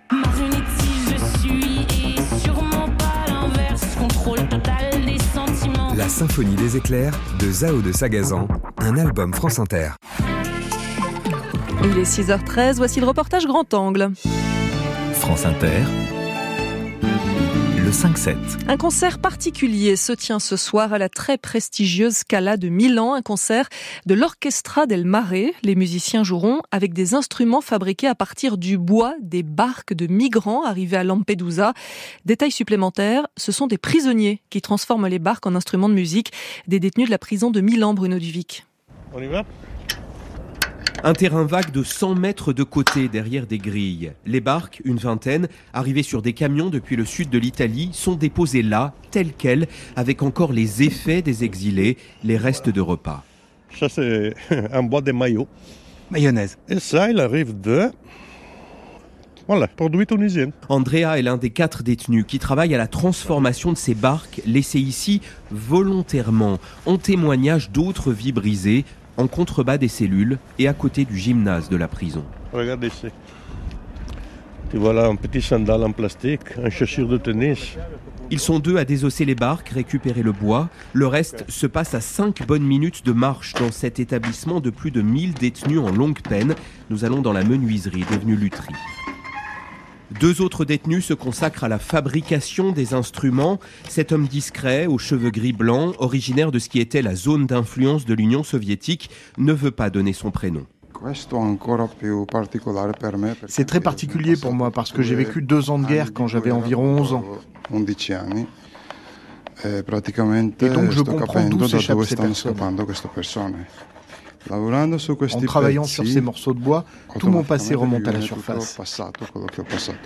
L'une des difficultés est de conserver la couleur du bois des barques pour que ces instruments ne ressemblent à aucun autre. Le président de la fondation derrière cette aventure passe régulièrement. Il s'appelle Arnaldo Mosca Mondadori, très croyant, le premier violon fabriqué, il l'a offert au pape. Porter cette humanité à la Scala, c'est remettre au centre ce dont on veut se débarrasser. Ce soir, on entendra notamment le concerto brandebourgeois numéro 3. Arnaldo rêve d'une tournée dans les plus grandes salles européennes, car la question du sort réservé aux migrants de Lampedusa, dit-il, est posée à toute l'Europe. Bruno Duvic, correspondant de France Inter en Italie. Ce reportage sur les barques de migrants transformés en instruments de musique est en ligne sur notre site à la page du Grand Angle. 6h16, l'heure de la revue de presse. Cette semaine, c'est avec vous, Laetitia Gaillet. Bonjour. Bonjour Mathilde. On commence par les unes et ce prix à payer. Le salon de l'agriculture approchant, il y a ceux qui poursuivent le sujet de la crise agricole, ainsi l'Ardennais et l'Union qui dénoncent le prix du lait remis en question pour l'Ardennais. Produire du lait ne paie pas assez pour l'Union. Le journal du centre, lui, s'interroge sur l'acheter local. Pourquoi ça coince L'Est républicain note la facture des Jeux Olympiques cet été. Qui va payer la note? Les dernières nouvelles d'Alsace ont même fait les calculs. On est bien loin des 6 milliards d'euros imaginés lors de la candidature. La facture devrait avoisiner les 12 milliards. La faute à l'inflation et au coût de la sécurité. Le prix à payer, version La Dépêche du Midi, c'est le logement avec la crise des constructeurs, les suppressions d'emplois et les faillites qui se multiplient. Et les élus dans tout ça, eh bien deux versions. La Charente libre, qui entre dans le détail des frais de mandat des députés, 5 950 euros par mois. Qu'en font les députés charentais L'humanité note de son côté les millionnaires qui nous gouvernent. Un tiers des ministres font partie du 1% des Français les plus fortunés. De quoi expliquer, et c'est le rôle de l'UMA, la politique en faveur des plus riches promise par Gabriel Attal. Pas de prix à payer pour le carnaval de Dunkerque, c'est l'article que vous avez retenu. Pas de prix à payer parce qu'au carnaval de Dunkerque, il y a zéro classe sociale, titre La Voix du Nord. Le journal évoque la cletch, le déguisement des carnavaleux qui gomment les clivages, un vrai brassage social. On côtoie ici des médecins des avocats, des gens qu'on ne croiserait pas forcément dans notre vie cloisonnée, plaide Nadine Péqueux, la secrétaire d'accueil 40 ans de carnaval. Et ce n'est pas un fantasme. Jean-Pierre, par exemple, il arrive, tout sourire. Il a croisé un ex-collègue dans la bande. Tous les deux occupaient un poste à la raffinerie BP. Il était ouvrier, j'étais cadre. À l'époque, on se battait. Il était représentant syndical, moi aussi, mais de l'autre bord. Là, au carnaval, on est bras dessus, bras dessous.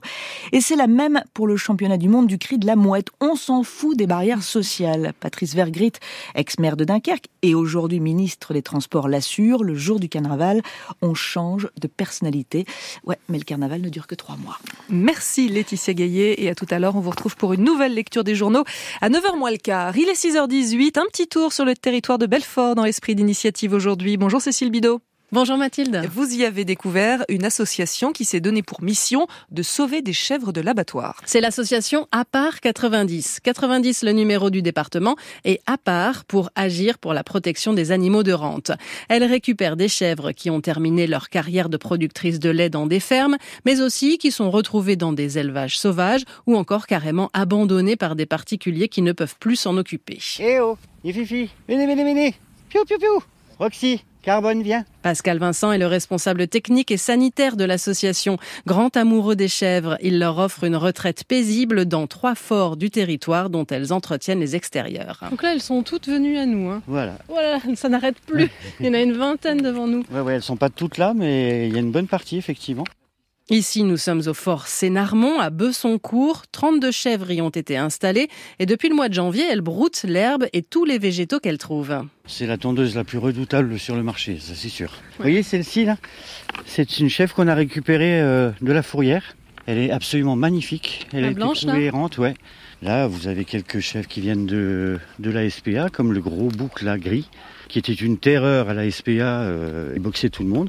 Et depuis qu'il est chez nous, bah, il a trouvé son équilibre, il est, il est content, il est heureux. il y en a un qui a foncé dans le tas là. Doucement, Titi. Pascal, vous diriez que c'est une seconde vie vraiment pour ces chèvres? Je dirais même que c'est une première vie, c'est leur vie. Pour moi, les chèvres sont destinées à ça. En moyenne, dans un élevage, elles vivent combien de temps? À 6 ans à peu près, elles sont réformées. Quoi. Réformées, ça veut dire? Qu'elles atterrissent euh, chez un maquignon euh, qui les envoie à l'abattoir. Puis voilà, là, elles ont juste le droit de vivre et d'être bien. On ne sauvera pas le monde entier des chèvres, hein. on ne pourra pas, c'est pas possible, mais en tout cas on apporte une petite pierre à l'édifice et puis moi ça me, rend fier de ce que je fais et, ça me rend heureux. Voilà. Une chèvre vit entre 15 et 20 ans. La part met les animaux à disposition gratuitement pour l'entretien des forts. Serge Maillard de l'association du fort de Besoncourt se réjouit de voir les chèvres entretenir des zones inaccessibles. Là, c'est une zone euh, qui est tondue euh, bah, avec notre petit tracteur tondeuse. Mais là, tous les talus, ils n'ont jamais été traités. Donc, euh, bah, bienvenue aux chèvres. Et de façon écologique en plus, oui, donc on met pas d'essence dedans, donc il n'y a pas de problème de ce côté-là. L'association APAR 90 assure le suivi sanitaire en lien avec les services vétérinaires ainsi que tous les soins. Thierry Fraisier, le président. C'est un besoin et apparemment nous serions une structure euh, assez unique en France, en tout cas qui récupère les chèvres, mais qui les garde jusqu'au bout de, leur vie. En fait, on ne fait pas d'adoption. Les chèvres sont notre propriété et elles restent chez nous jusqu'à leur dernier jour. Depuis la création de l'association en 2021, 80 chèvres ont été sauvées. Cécile Bidot, nous serons encore dans le territoire de Belfort demain. Vous nous présenterez des dalles de parking en plastique recyclé. Exit le goudron et le béton. À demain. France Inter. Mathilde Munoz. 5-7. Il est 6h21. Ils sont utilisés comme combattants, espions, messagers ou guetteurs. Des milliers d'enfants sont enrôlés de force dans des conflits armés à travers le monde. Et en cette journée internationale des enfants soldats, une bande dessinée nous montre cette réalité. Une BD que vous avez écrite et dessinée. Jean-Denis Pendanx, bonjour. Bonjour. L'œil du marabout, c'est le récit euh, d'un voyage humanitaire que vous avez fait avec l'UNICEF dans le Sud-Soudan. L'UNICEF que vous représentez, Ramadou Touré, bonjour. Bonjour. Vous êtes responsable du programme de protection des enfants en République démocratique du Congo. Euh, Jean-Denis Pendanx, dans cette BD, vous nous emmenez donc euh, au Sud-Soudan, dans un immense camp au milieu de la savane, géré par les Nations Unies, où 130 000 personnes avaient trouvé refuge pour fuir la guerre civile. C'est en 2016. Et vous avez choisi de raconter cette histoire, de nous emmener dans ce camp à travers le regard de deux enfants. Pourquoi ce prisme? Euh, en rentrant de, de, de, de, ce séjour, euh, de cette mission là, de 15 jours, euh, j'ai je voulais euh, je voulais raconter cette histoire sous forme de bande dessinée, mais je, je trouvais pas le, le biais pour raconter ça. C'était assez euh, assez fort, donc il a fallu pas mal de temps. Et, et justement, je, en revoyant les photos en, à la maison, justement, en rentrant chez moi, j'ai vu les, les, enfants. Donc ces enfants-là qui ont été très importants pour moi là, c'était Georges et, et, la petite Nialoni.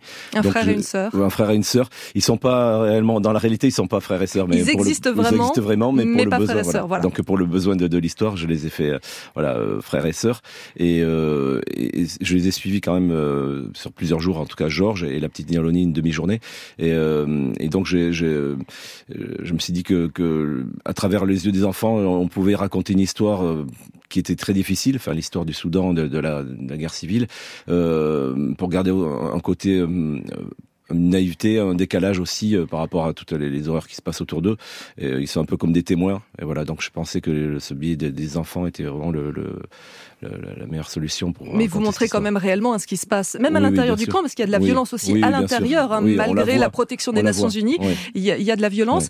Euh, il y en a aussi évidemment à l'extérieur avec des rebelles qui sont autour et qui essayent de capturer euh, les jeunes pour en faire des enfants soldats. Et dans votre BD, on voit une nuit euh, des rebelles justement qui coupent le grillage, qui rentrent à l'intérieur du camp et qui enlèvent vos deux, vos deux héros.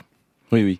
Donc ça, c'est euh, ils se font enlever et c'est une réalité aussi. Ça, je l'ai pas vécu directement, mais je l'ai entendu, j'en ai entendu parler. C'est une menace euh, permanente dans ce genre de camp? Euh, permanente, je sais pas. Je sais que ça arrive de temps en temps. Euh, euh, Ramatou peut-être le, oui. dira. Oui, je vous vois faire oui de la tête. Oui, c'est quelque chose qui. Alors, ouais, donc ça, ça, peut être directement des rebelles qui euh, qui, qui kidnappent des enfants, mais ça peut être aussi des des, des bandits. Apparemment, j'ai lu aussi qui pouvaient les, les revendre après à, à, à des factions armées.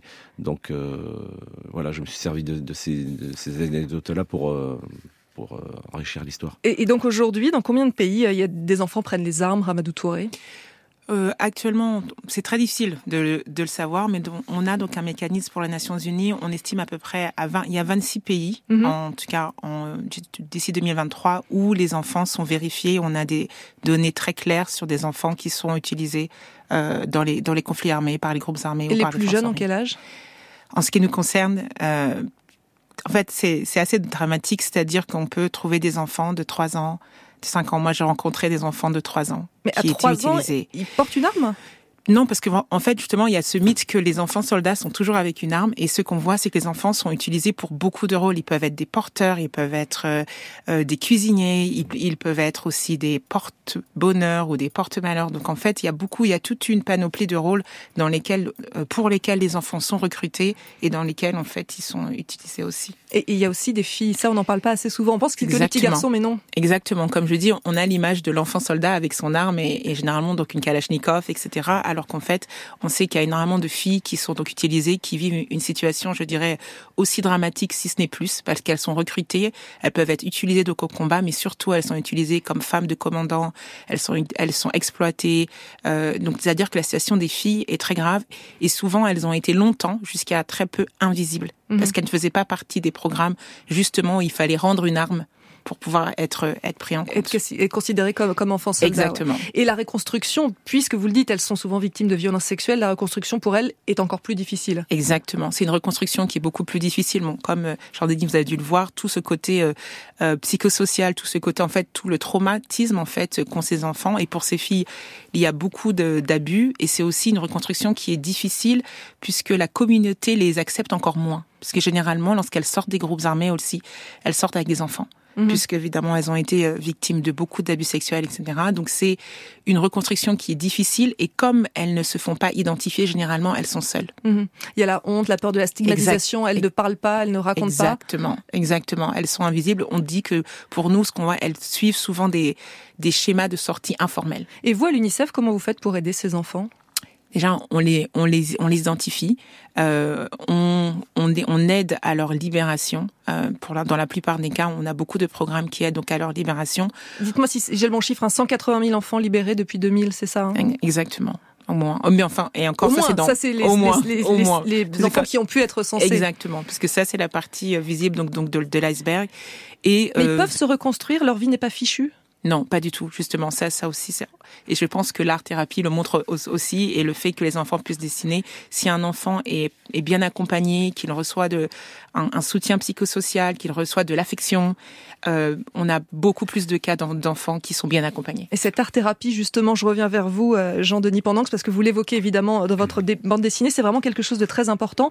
Euh, vous faites, vous avez, vous êtes d'ailleurs allé au Sud-Soudan pour ça, pour travailler justement avec l'UNICEF, pour avec des institutrices, pour le pour les aider à dessiner, à travailler avec le dessin avec ses enfants. pourquoi c'est important le dessin pour ces enfants? Il faut les ramener à ce qu'ils sont finalement des enfants? Ça, en fait, c'était l'idée de l'UNICEF, de la mission UNICEF. Euh, qui, qui était euh, organisé par Jonathan Vetch et son équipe à l'époque. Euh, et ça, je savais pas justement la, la, portée que ça allait avoir.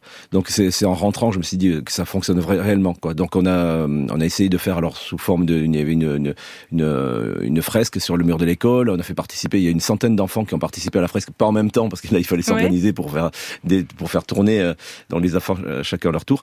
et ensuite il y a eu pas mal de, de, de travaux comme ça autour de la, du dessin. Et ce que j'ai vu, c'est que les, les, enfants, en général, les enfants, nos enfants, euh, euh, travaillent, euh, dessinent pendant une demi-heure, une heure maximum. Et là, c'était du, du, matin, enfin de 9h du matin à 18h, sans arrêt. Sans ils avaient enfin un loisir. Et là, j'ai vu qu'il y avait une soif de dessiner, que ça servait à quelque chose. Ils souriaient. Enfin, ils ont, ils sont sortis vraiment de leur, leur quotidien et de la difficulté de leur, de leur, de leur vie. Donc ça, j'ai vu que ça, ça fonctionnait vraiment très très bien. L'œil du marabout, hein, c'est le nom de votre très jolie BD. En plus, les dessins sont, sont vraiment superbes. Alors, je sais pas si le mot est bien choisi pour cette triste réalité que vous décrivez. Euh, cette BD est sortie la semaine dernière aux éditions Daniel Maguen et pour chaque ouvrage acheté, 80 centimes seront reversés à l'UNICEF. Merci Jean-Denis Pendanx et merci à vous également Ramatou Touré. Merci. France 2. Pourquoi t'as répondu à cette annonce, toi? Pour lui. Avec Charles Berling, plongé dans les secrets de Romain Gary, l'auteur aux mille et une vies et aux deux prix Goncourt. Je commence une thèse en lettres modernes à la Sorbonne. une thèse sur quoi? Sur vous. Ouais, c'est très bordélique, vous savez. L'Enchanteur, ce soir à 21h10 sur France 2 et sur la plateforme France.tv. 9. La météo avec Vitacitral TR+, des laboratoires Acepta. Gel réparateur pour les mains abîmées par le froid, les gels hydroalcooliques et les lavages fréquents. En pharmacie et parapharmacie. Bonjour Marie-Pierre Planchon. Bonjour Mathilde. De la pluie dans le sud-ouest. Et oui, avec l'arrivée d'une perturbation dans le golfe de Gascogne avec pluie et vent qui va souffler en rafale jusqu'à 100 km par heure, voire plus, à surveiller. Et avec toujours cette vigilance orange crue pour les quatre départements du coin. Ces pluies vont arroser la Nouvelle-Aquitaine en remontant vers la Loire et les nuages vont gagner les Pays de la Loire, le Massif central. Et cet après-midi, la dépression va glisser vers l'est et continuer de pleuvoir donc des Pyrénées avec de la neige euh, jusqu'à la région du Grand Est, avec quelques flocons sur le Massif central à 1100 mètres et sur les Vosges à 900 mètres. Par ailleurs, au nord de la Loire, le ciel sera très nuageux avec quelques averses au nord de la Seine, mais les côtes de la Manche sont déjà en train de voir quelques éclaircies. Quant au quart sud-est de la France, le ciel va rester voilé avec quelques brouillards ce matin dans les vallées des Alpes. Et dans l'après-midi, le soleil sera de plus en plus généreux sur le nord-ouest, y compris la région parisienne. Et les températures sont proches des normales. Oui, et même parfois légèrement dessus. Peu de gelée, si ce n'est en montagne, où là, la nuit a été dégagée, comme vers la Provence ou dans le Gard. Contraste avec les 14 dans les Pyrénées-Orientales et les 13 à Porto Vecchio. Vous vous réveillez avec 2 à Aurillac, 6 à Paris, 5 à Lille et Toulouse. Et cet après-midi, ça va baisser. Merci Marie-Pierre Planchon, France Inter, 6h30. Le journal Alexis Morel, bonjour. Bonjour Mathilde, bonjour à tous. Pourra-t-elle éclairer la justice sur le passage à l'acte de son compagnon Au procès des attaques de Trèbes et Carcassonne, la Cour doit entendre l'ancienne petite amie du terroriste. Portrait d'une jeune femme autrefois radicalisée qui dit aujourd'hui avoir abandonné l'idéologie djihadiste. Moins de croissance que prévu en 2024, moins de recettes pour l'État. Bercy cherche des économies supplémentaires et c'est potentiellement explosif pour l'exécutif avant les élections européennes suivre aussi les soldats ukrainiens ravagés psychologiquement par deux ans de guerre et le triomphe de Julia Simon au mondiaux de biathlon.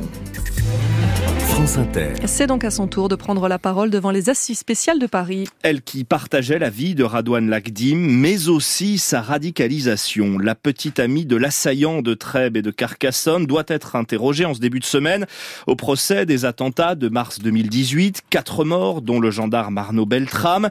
La jeune femme avait 18 ans au moment des faits. Elle comparait Charlotte Piret pour association de malfaiteurs terroristes. Elle est encore une adolescente, 15 ans, lorsque Radouane Lagdim devient son petit ami, le premier. Elle, éducation catholique, enfance sans histoire, mais dont la maladie d'un oncle fait vaciller l'équilibre familial. L'adolescente se doute déjà que ce petit ami à la longue barbe et aux idées radicales risque de déplaire à ses parents, alors elle le rejoint la nuit en cachette en passant par la fenêtre. En mars 2017, deux mois après avoir été détectée par les services de renseignement sur ses publications pro-État islamique sur les réseaux sociaux, elle est fichée S, nourrie des projets de départ en au point que sa mère fait enregistrer une opposition à sa sortie du territoire.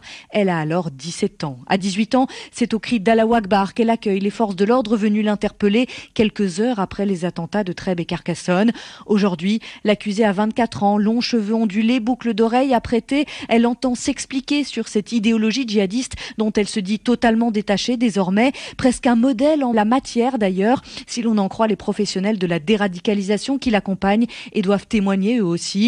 Téléconseillère à Marseille, elle comparait libre, mais en cours à cette audience jusqu'à 30 ans de réclusion. Verdict attendu le, le 23 février, en l'absence de l'assaillant tué lors de l'assaut du GIGN à Trèbes le 23 mars 2018. 38 des 39 militants d'ultra-droite arrêtés samedi à Paris ont été relâchés hier sans poursuite. Garde à vue prolongée en revanche pour Marc de Cacrève-Almenier, l'ancien chef des Zouaves, ce groupuscule dissous. Tous ont été interpellés à la sortie d'un cimetière de l'Est parisien où ils venaient de rendre hommage à l'écrivain d'extrême droite Robert Brasillac. Vers un assouplissement du diagnostic de performance énergétique pour corriger ses effets pervers. Le ministre de la Transition écologique Christophe Béchu annonce des changements concernant les petites surfaces, moins de 40 mètres carrés, qui sont aujourd'hui pénalisées par les règles de calcul. 140 000 logements, soit 11% de cette catégorie, vont ainsi sortir de la catégorie euh, passoire thermique, euh, les étiquettes F et G du DPE. Son collègue de Bercy Bruno Le Maire scrute lui les comptes publics à la recherche d'économies supplémentaires, car le budget voté pour 2024 était basé sur des prévisions de croissance trop optimistes. On s'attendait à 1,4%, on sera plutôt sous le pourcent. Ça veut dire des recettes fiscales en moins. Il faut trouver au moins 10 milliards d'euros. Mais comment et surtout quand? C'est toute la complexité du moment, Mathilde Dehimi. Rarement il y aura eu un tel écart entre les prévisions de croissance mesurées des grandes institutions et l'optimisme l'optimisme de Bercy, relève l'économiste du site FIPECO François Ecal, sachant que chaque dixième de différence vaut des millions d'euros de richesse nationale. Le PIB pour 2024, si vous dites qu'il va être un point de moins que ce qui était prévu, vous allez perdre l'équivalent en recettes publiques, puis en augmentation de dépenses comme les indemnités de chômage. C'est une bonne douzaine de milliards d'euros. Le gouvernement peut choisir de geler vite des crédits ou passer par une loi rectificative qui promet des débats agités. Les milliards vont manquer surtout pour réduire le déficit selon nos engagements européens. Mais faut-il vraiment combler ce trou tout de suite s'interroge François Ecal. Je fais partie de ceux qui disent qu'il faut rétablir les comptes publics. Je considère quand même que c'est pas forcément le moment de donner un fort tour de vis budgétaire. Si les recettes sont moins bonnes, bon voilà, le déficit sera un peu plus élevé et puis plus tard, on peut espérer que la croissance sera plus forte. L'essentiel, c'est de s'en tenir à ces objectifs de dépenses. Si l'on s'endette trop sans rembourser assez, créanciers et agences de notation pourraient prendre peur. Ces dernières rendront leur avis juste avant les élections européennes, source de pression supplémentaire pour Bercy. France Inter, il est 6h35. Environ 100 morts selon le Hamas cette nuit à Rafah, dans la bande de Gaza. Dans une série de frappes israéliennes bien plus intenses que les précédentes sur cette ville du sud de l'enclave. Israël annonce avoir libéré deux otages dans cette opération nocturne contre, je cite, des cibles terroristes. Ces derniers jours, l'État hébreu disait préparer une offensive d'ampleur contre Rafah, dernier refuge pour le million de Palestiniens qui ont fui les combats ailleurs. Les chefs des diplomaties françaises, allemandes et polonaises réunis aujourd'hui près de Paris pour des annonces contre la désinformation menée par la Russie dans le contexte de guerre en Ukraine. Près de deux ans après le début de l'offensive de Moscou, les soldats ukrainiens sont usés physiquement, mais aussi psychologiquement. Pas assez de permission, de rotation sur le front. À Kharkiv, un centre de réhabilitation tente, tant bien que mal, de les remettre sur pied. C'est le reportage de Vanessa Descoureaux. En treillis ou en survêtement, les soldats se laissent bercer par la musique relaxante de cette séance d'aromathérapie. Mais le centre permet surtout aux familles de se retrouver. Yuri est avec sa femme, Natalia, leur fille, Sofia. Il ne les a vus que deux semaines depuis le début de la guerre. La guerre est arrivée dans notre vie, alors on fait la guerre. Ce qui m'a cassé le plus, c'est que beaucoup de mes amis sont morts. S'amusent. C'était des gars qui s'étaient engagés comme volontaires au début de la guerre. Ce sont les psychologues des unités qui décident de qui doit suivre en priorité ce programme. Les hommes sur le front peuvent rencontrer des problèmes d'agressivité, raconte le directeur du centre, de violence, des pensées suicidaires. La santé mentale des soldats est un défi majeur pour la société ukrainienne, explique Igor Prirodko. Sur une échelle de 0 à 100, l'importance de ce sujet est à 150. C'est très important. Presque tous les soldats souffrent du stress lié au combat. L'État y pense, bien sûr, mais malheureusement, nous n'avons pas assez de moyens. Environ 5000 soldats sont passés par le centre. Selon des données non confirmées par Kiev, il y aurait au moins 200 000 militaires actifs en Ukraine. Vanessa Descoureaux et Jérémy Tuile, envoyés spéciaux d'Inter en Ukraine. Il était le grand favori pour la médaille d'or au JO de Paris cet été. Kelvin Kiptoum, le recordman du monde du marathon, s'est tué en, voiture chez lui au Kenya hier soir. Il espérait d'ici les Jeux passer sous la barre des deux heures sur 42 kilomètres. Il y a quelques jours encore, peu auraient misé sur ce succès final. Au terme d'un parcours un peu fou, la Côte d'Ivoire remporte la Coupe d'Afrique des Nations de foot. Troisième sacre africain pour les éléphants qui ont battu hier soir le Nigeria 2-1 dans leur stade d'Abidjan. Au championnat du monde de biathlon où s'arrêtera Julia Simon, la française écrase la concurrence sur la piste de Nové Mesto en République tchèque. Troisième course et troisième médaille d'or pour la Savoyarde de 27 ans, cette fois en poursuite. Et ce n'est peut-être pas fini, Julien Laurent. Ce qui lui a permis de savourer cette ultime ligne droite sur les skis dans cette ferveur assourdissante des 20 000 spectateurs présents chaque jour sur ces mondiaux tchèques. Mais pas question de s'en considérer comme la reine. Non, non, répond Julia Simon. Euh, ça fait un peu prétentieux là quand même. Que, non, ça fait euh, beaucoup de bien de me dire que j'ai réussi à répondre présente aujourd'hui encore. Le, plus dur c'est de répondre présente et je l'avais annoncé que je voulais être là sur les mondiaux et honnêtement le, matin du sprint je me suis dit ouais, je l'ai dit dans les médias, il faut vraiment que je peux plus me cacher quoi. Je voulais, mais c'est ce que je voulais, je voulais pas me cacher, je voulais aussi l'annoncer. Et c'est vrai que de, de, d'avoir fait sur sprint poursuite ça m'enlève énormément de pression. Un doublé sprint poursuite au championnat du monde seulement réalisé jusque-là par 11 biathlètes dont deux Français, Marie-Doré Imbert en 2015 et un certain Martin Fourcade en 2012 et 2016. Euh, ouais, non, quand même, il y, a un level au-dessus, là, niveau Martin Fourcade. Je suis juste Julia Simon. Martin, c'était Martin, il avait euh, cette aura, il avait ce palmarès, il avait tout ça. Moi, je fais juste mon biathlon, le biathlon que j'aime, je m'éclate et euh, on verra jusqu'où ça me mène. Combien de nouvelles Marseillaises à venir pour Julia Simon et ou les autres bleus du biathlon sur ces mondiaux 2024 Pas moins de 7 courses sont encore programmées avec pour l'instant ce bilan français impressionnant. 5 courses, 6 médailles au total, dont la moitié en or autour du cou de Julia Simon. Julien Laurent en République tchèque. Et vous nous emmenez maintenant en Meurthe-et-Moselle. Pour un remake lorrain des oiseaux d'Hitchcock, des centaines d'étourneaux ont investi un parc de Maxéville et les riverains ont bien du mal à cohabiter. La mairie reçoit des dizaines d'appels à ce sujet. Elle a même dû fermer l'aire de jeu pour enfants. C'est Tristan Barrault qui raconte. Fin d'après-midi en bas de leur immeuble, Alicia et Douai pointent du doigt le ciel. Regardez par là, regardez, regardez, regardez, On dirait qu'ils vont nous attaquer, je vous jure. Comme chaque soir depuis un mois, les étourneaux arrivent par centaines, recouvrent le ciel. Pour 16h, 16h30, on sort plus, on se prend les fiottes d'oiseaux sur la tête, les enfants ils courent par peur d'en prendre, les gens ah, ils prennent leur parapluie ou ils sortent plus. Donc, euh... Les voitures aussi, c'est ça? Ah, les voitures, c'est bombardé, c'est catastrophique. Tous les jours, on est au lavomatique, on dépense 3-4 euros pour laver la voiture simplement. Et le soir, euh, on revient et on recommence. Il y a aussi les odeurs. Ça donne envie de vomir. Et le bruit. Bah, c'est ça. Hein, c'est agréable de dormir avec ça la nuit. La mairie a reçu des dizaines d'appels des riverains à ce sujet, rapporte Thomas Perrin, responsable cadre de vie et environnement à la mairie de Maxéville.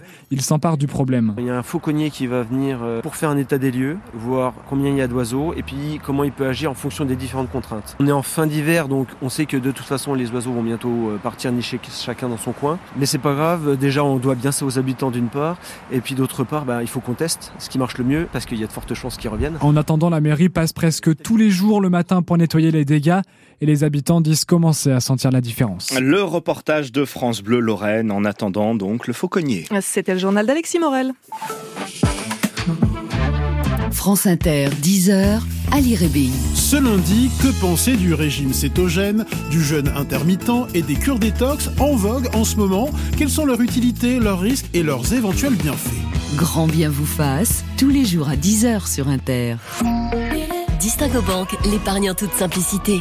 Allô Ma chérie, j'ai trouvé la perle rare. Mamie, là tu me fais peur. Celui qui t'apportera plus de confort, de sécurité. Mais mamie, pitié Laisse-moi te présenter Distingo. Euh, Distingo qui L'un des meilleurs livrets pour préparer ton avenir. En plus, ton épargne reste disponible. Distingobank.fr Mamie, tu gères Offre boostée et prime de bienvenue Elle sait se distinguer, mamie, hein Profitez vite du livret Distingo à taux promotionnel pendant 4 mois jusqu'au 29 février 2024. Voir conditions sur distingobank.fr 6h42. France Inter, le 5-7. L'actu est dans les journaux, elle est aussi dans le carrefour du 5-7 en format un peu plus long. Bonjour cher chroniqueur. bonjour, Mathilde. L'histoire du monde, Anthony Bélanger. Un ancien Premier ministre néerlandais et son épouse ont été euthanasiés ensemble et tout à fait légalement. L'histoire économique, Marie Danser. En Europe, l'industrie du solaire est à nouveau menacée par la Chine et par les États-Unis. Capture d'écran, Eva Rock Une fiction revisite avec Malice l'histoire de Romain Gary, devenu euh, Émile Ajar, et c'est très réussi. En face de vous se trouve Daniel Morin. Ça s'arrange pas en Islande après 800 ans de calme total, sixième éruption en trois ans, sud-ouest de l'île. Et si l'Islande disparaissait, Oh bah non Ah non Ah non, c'est magnifique À part Björk. Ah non Et encore Allez, pas de discussion, on enchaîne Ouais, avec ouais, l'histoire ouais, politique. Arthur pas. Berda. Arthur, vous nous révélez comment Emmanuel Macron a tenté de sauver les meubles avec François Bayrou en vain. Oui, car euh, vu de l'extérieur, le tout Paris politique a assisté la semaine dernière à d'interminables négociations euh, dont on pensait qu'elles visaient uniquement à faire revenir François Bayrou au gouvernement. Alors, c'est vrai qu'il en a été question, hein, notamment pour différents portefeuilles plus ou moins exposés, mais ce que l'on ne sait pas, c'est que les discussions ne se sont pas arrêtées là et que d'autres projets ont été secrètement étudiés en coulisses. Mais pourquoi tant de cachotterie Le président de la République, en fait, euh, il a très vite compris que son allié centriste n'accepterait euh, jamais de travailler sous les ordres du jeune Premier ministre Gabriel Attal, dont François Bayrou s'était d'ailleurs opposé à la nomination à Matignon. Alors, euh, le chef de l'État a taillé une proposition sur mesure pour le maire de Pau, un rôle privilégié directement rattaché auprès de lui, dit-on au sommet de l'État, euh, pour résumer cette offre qui n'a fuité à aucun moment jusqu'ici. Et c'est quoi exactement cette proposition secrète? Eh bien, il lui a proposé de devenir le patron de toute la majorité, autrement dit, de prendre la tête du fameux et très abstrait grand mouvement politique du d'unité et d'action qu'Emmanuel Macron avait réclamé avant sa réélection. Une idée euh, certes séduisante sur le papier quand on sait que François Bayrou a passé sa vie à essayer d'imposer une force centrale et centriste. Et pourtant, il l'a refusé cette proposition. Oui, parce qu'en l'occurrence, le seul qui aurait vraiment quelque chose à y gagner s'appelle euh, Emmanuel Macron. Il n'y a guère qu'à l'Élysée que l'on a intérêt à ce que Renaissance, le Modem et Horizon, les trois partis de la majorité, euh, fusionnent pour ne faire plus qu'un. Cela permettrait de garder tout le monde bien sagement dans le giron du macronisme et contenir ainsi les velléités de rupture des uns et des autres avant la prochaine présidentielle en 2027. Bref, pas vraiment ce qui s'est passé la semaine dernière. Donc le président est condamné à subir les ambitions dans son camp? Eh, Disons qu'Emmanuel Macron a peut-être paradoxalement accéléré l'émancipation de François Bayrou avec cette offre, un peu euh, comme avec Édouard Philippe en 2020 lorsqu'il lui avait maladroitement proposé d'animer la majorité après Matignon. En clair, le chef de l'État est en train de vivre ce qu'il avait lui-même fait subir à François Hollande, des coups de semonce venus de l'intérieur face auxquels il est impuissant et qu'il vaut donc mieux essayer d'accompagner plutôt que de chercher à les maîtriser ou les empêcher. Arthur Berda du Figaro et tous les, tous les lundis dans le 5-7 pour l'histoire politique. 7h moins le quart, Anthony Bélanger pour l'histoire du monde. C'est à propos de la mort simultanée d'un ancien Premier ministre néerlandais et de son épouse qui a beaucoup ému le pays. Oui, il s'appelait Dries Van Act et son épouse Eugénie Van Act Krekelberg. Ils avaient 93 ans tous deux et 70 ans de vie commune. Ils sont décidés lundi dernier, même si les détails de ce double deuil n'ont été révélés qu'en fin de semaine. Ils sont partis ensemble, comme ils l'avaient souhaité, a révélé le, Right Forum, un groupe pro-palestinien fondé par le couple. Mais c'est autre chose qui rend cette information absolument extraordinaire. Driss et Eugénie Van Act ont été ensemble euthanasiés. Les deux tourtereaux étaient très malades et ne supportaient pas l'idée que l'un survive à l'autre. Alors la loi néerlandaise autorise l'euthanasie depuis 2002. Mais comment est-il possible de mourir ensemble dans le cadre de cette loi? Alors les conditions sont absolument drastiques. a Des organismes néerlandais officiellement en charge de donner ou non, hein, suite à ces demandes d'euthanasie, le Expertisecentrum Euthanasie, qui traite un millier de dossiers par an, a tenu à bien les préciser. Les demandes d'euthanasie sont individuelles. Il est extrêmement rare que deux personnes vivant en couple subissent en même temps des souffrances insoutenables qu'on ne peut en aucun cas soulager et qu'en plus les deux désirent mourir. À titre d'exemple, en 2022, seules 58 personnes ont été autorisées à mourir ensemble sur environ 9000 cas d'euthanasie. En revanche, leur nombre ne cesse d'augmenter, ce qui n'est pas le signe d'une mode, hein, mais plutôt d'un vieillissement de la population. Est-ce que c'est la première fois qu'une personnalité euh, publique et son ou sa partenaire euh, répondent à ces critères aux, aux Pays-Bas? Alors c'est au moins arrivé une fois avant, monsieur et madame Van Act, et au sein même du parti que cet ancien Premier ministre catholique avait d'ailleurs contribué à fonder, l'appel chrétien-démocrate, un ancien député, Franz Josef van der Heyden et son épouse Goni, en 2016. Mais dans le cas de monsieur et madame Act, la nouvelle a bouleversé y compris la famille royale, qui a signé un communiqué inhabituel rassemblant les signatures du roi et de la reine, ainsi que celle de l'ancienne reine Béatrix, qui a abdiqué il y a pourtant dix ans. En fait, l'humour de monsieur Act l'avait rendu très populaire pendant son mandat en de 1977 à 1982 et après, alors que la presse néerlandaise le surprenait sur les routes du Tour de France, qui était son autre passion. Et aujourd'hui, les Néerlandais sont toujours aussi favorables à l'euthanasie? Oui, les deux tiers des Néerlandais approuvent le droit à choisir de mourir dans la dignité. Il faut dire encore une fois que les conditions de la loi sont à la fois strictes et surtout humaines. Par exemple, il n'est pas question de tourisme de l'euthanasie. Seuls les nationaux et résidents néerlandais sont autorisés à avoir recours à cette pratique, enfin humaine, parce que la plupart du temps, c'est le médecin de famille qui, in fine, opère et le plus souvent au domicile de son patients. C'est le cas des époux Van Act qui sont décédés paisiblement dans leur chambre à leur domicile de Nimeg, main dans la main, précise euh, avec tendresse amis et famille. Anthony Bélanger pour l'histoire du monde, 6h48. Histoires économiques avec Banque Populaire, engagée aux côtés de ceux qui entreprennent. Banque Populaire, partenaire premium de Paris 2024. Et l'histoire éco, c'est avec vous, Marie Danser du journal La Croix. La plus grosse usine de panneaux solaires d'Europe se trouve en Allemagne et elle est menacée de fermeture. La décision définitive doit être annoncée cette semaine. Oui, s'il est confirmé par le propriétaire du site, le groupe suisse Meyer Burger, ce projet de cessation d'activité pourrait se concrétiser dès avril prochain. 500 emplois directs sont menacés et la correspondante de la Croix, Delphine Herbolier, explique que cela reflète les difficultés des fabricants européens de panneaux solaires. Pourtant, le photovoltaïque connaît un succès inédit partout en Europe, mais cela ne profite pas aux entreprises du vieux continent. L'an dernier, Meyer Burger a enregistré une perte équivalent à 133 millions d'euros et en France, le fabricant Sistovic roule sous les stocks et tire lui aussi la sonnette d'alarme. Et comment ça se fait? Eh bien, l'Europe fait face à une déferlante de panneaux chinois due à une surcapacité de production. Cette surcapacité a pris de l'ampleur depuis que les États-Unis se sont fermés aux importations venues de Chine. C'était à l'été 2022, dans le cadre de leur plan de soutien aux énergies renouvelables, le fameux IRA pour Inflation Reduction Act. Pékin s'est donc rabattu sur l'Europe où il vend massivement ses produits à perte. Le producteur Meyer Burger critique donc l'absence de concurrence équitable en Europe, au point que le scénario des années 2010 risque de se répéter quand l'industrie photovoltaïque européenne avait été laminée par la Chine. Et il n'y a aucune réaction des pouvoirs publics Sur le papier, en partie. Bruxelles a notamment annoncé une riposte aux mesures américaines, mais l'adoption du texte a pris du retard. Et sur le volet chinois, un bon connaisseur du dossier affirme que le lobby européen du photovoltaïque ne pousse pas la Commission à prendre des mesures anti-dumping, et pour cause, ce groupe de pression est en grande partie composé d'installateurs de panneaux dont l'activité est stimulée par les prix bas, même si cela pénalise la production européenne. Et puis à Berlin, le vote d'un plan de soutien à la filière a été reporté pour des raisons budgétaires. Et que compte faire Meyer Burger Alors à ce stade, Meyer Burger dit se concentrer sur le marché nord-américain où il va ouvrir une nouvelle usine grâce aux subventions de l'IRA. D'après le CEA, le commissariat à l'énergie atomique et aux énergies alternatives, les États-Unis ont réussi à devenir plus compétitifs que les Chinois sur les panneaux photovoltaïques, alors que les produits européens, privés de subventions et de mesures protégeant leur marché, se retrouvent bien plus chers que les panneaux chinois. Le CEA et les autres acteurs de la filière pressent l'Union européenne de créer une gigafactory de panneaux solaires à l'échelle du continent parce qu'il en va de la capacité d'innovation et de la souveraineté énergétique de l'Europe. Marie Danser, pour l'histoire économique, il est 7h10, et Varoc à vous de jouer. Romain Gary est dans votre capture d'écran grâce à une fiction de France 2. C'est l'histoire d'une délicieuse supercherie littéraire quand Romain Gary, déjà récompensé d'un Goncourt, prenait un pseudo pour réinventer et réenchanter sa vie, soit Émile Ajar.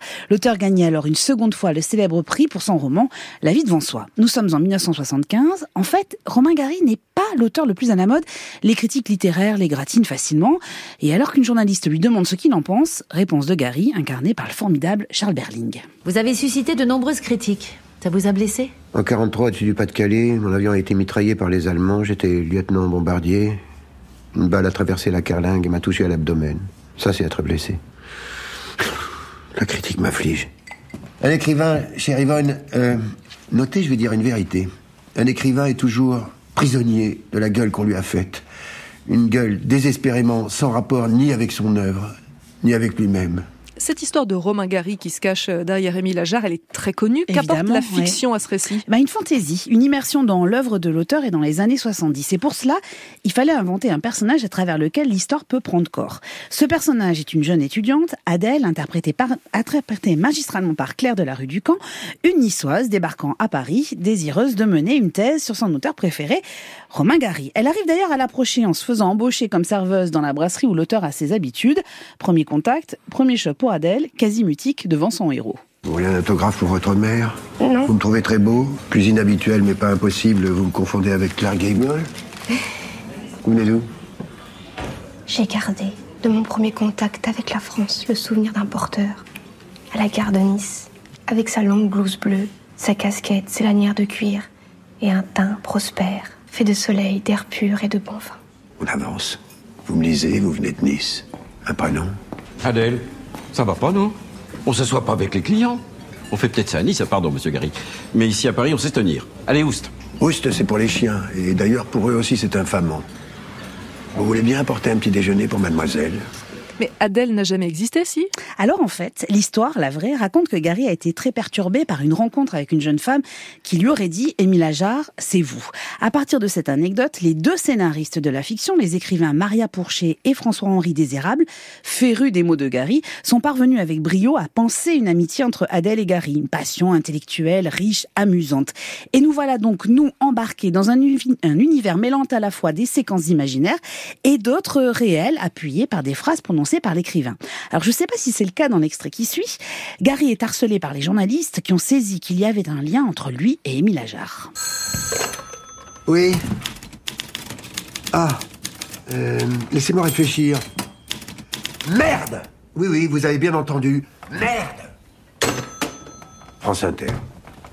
Vous voulez savoir si j'ai aidé mon neveu Ajar à tenir la plume? Si un jour il y en a un qui vous demande Ajar, c'est vous?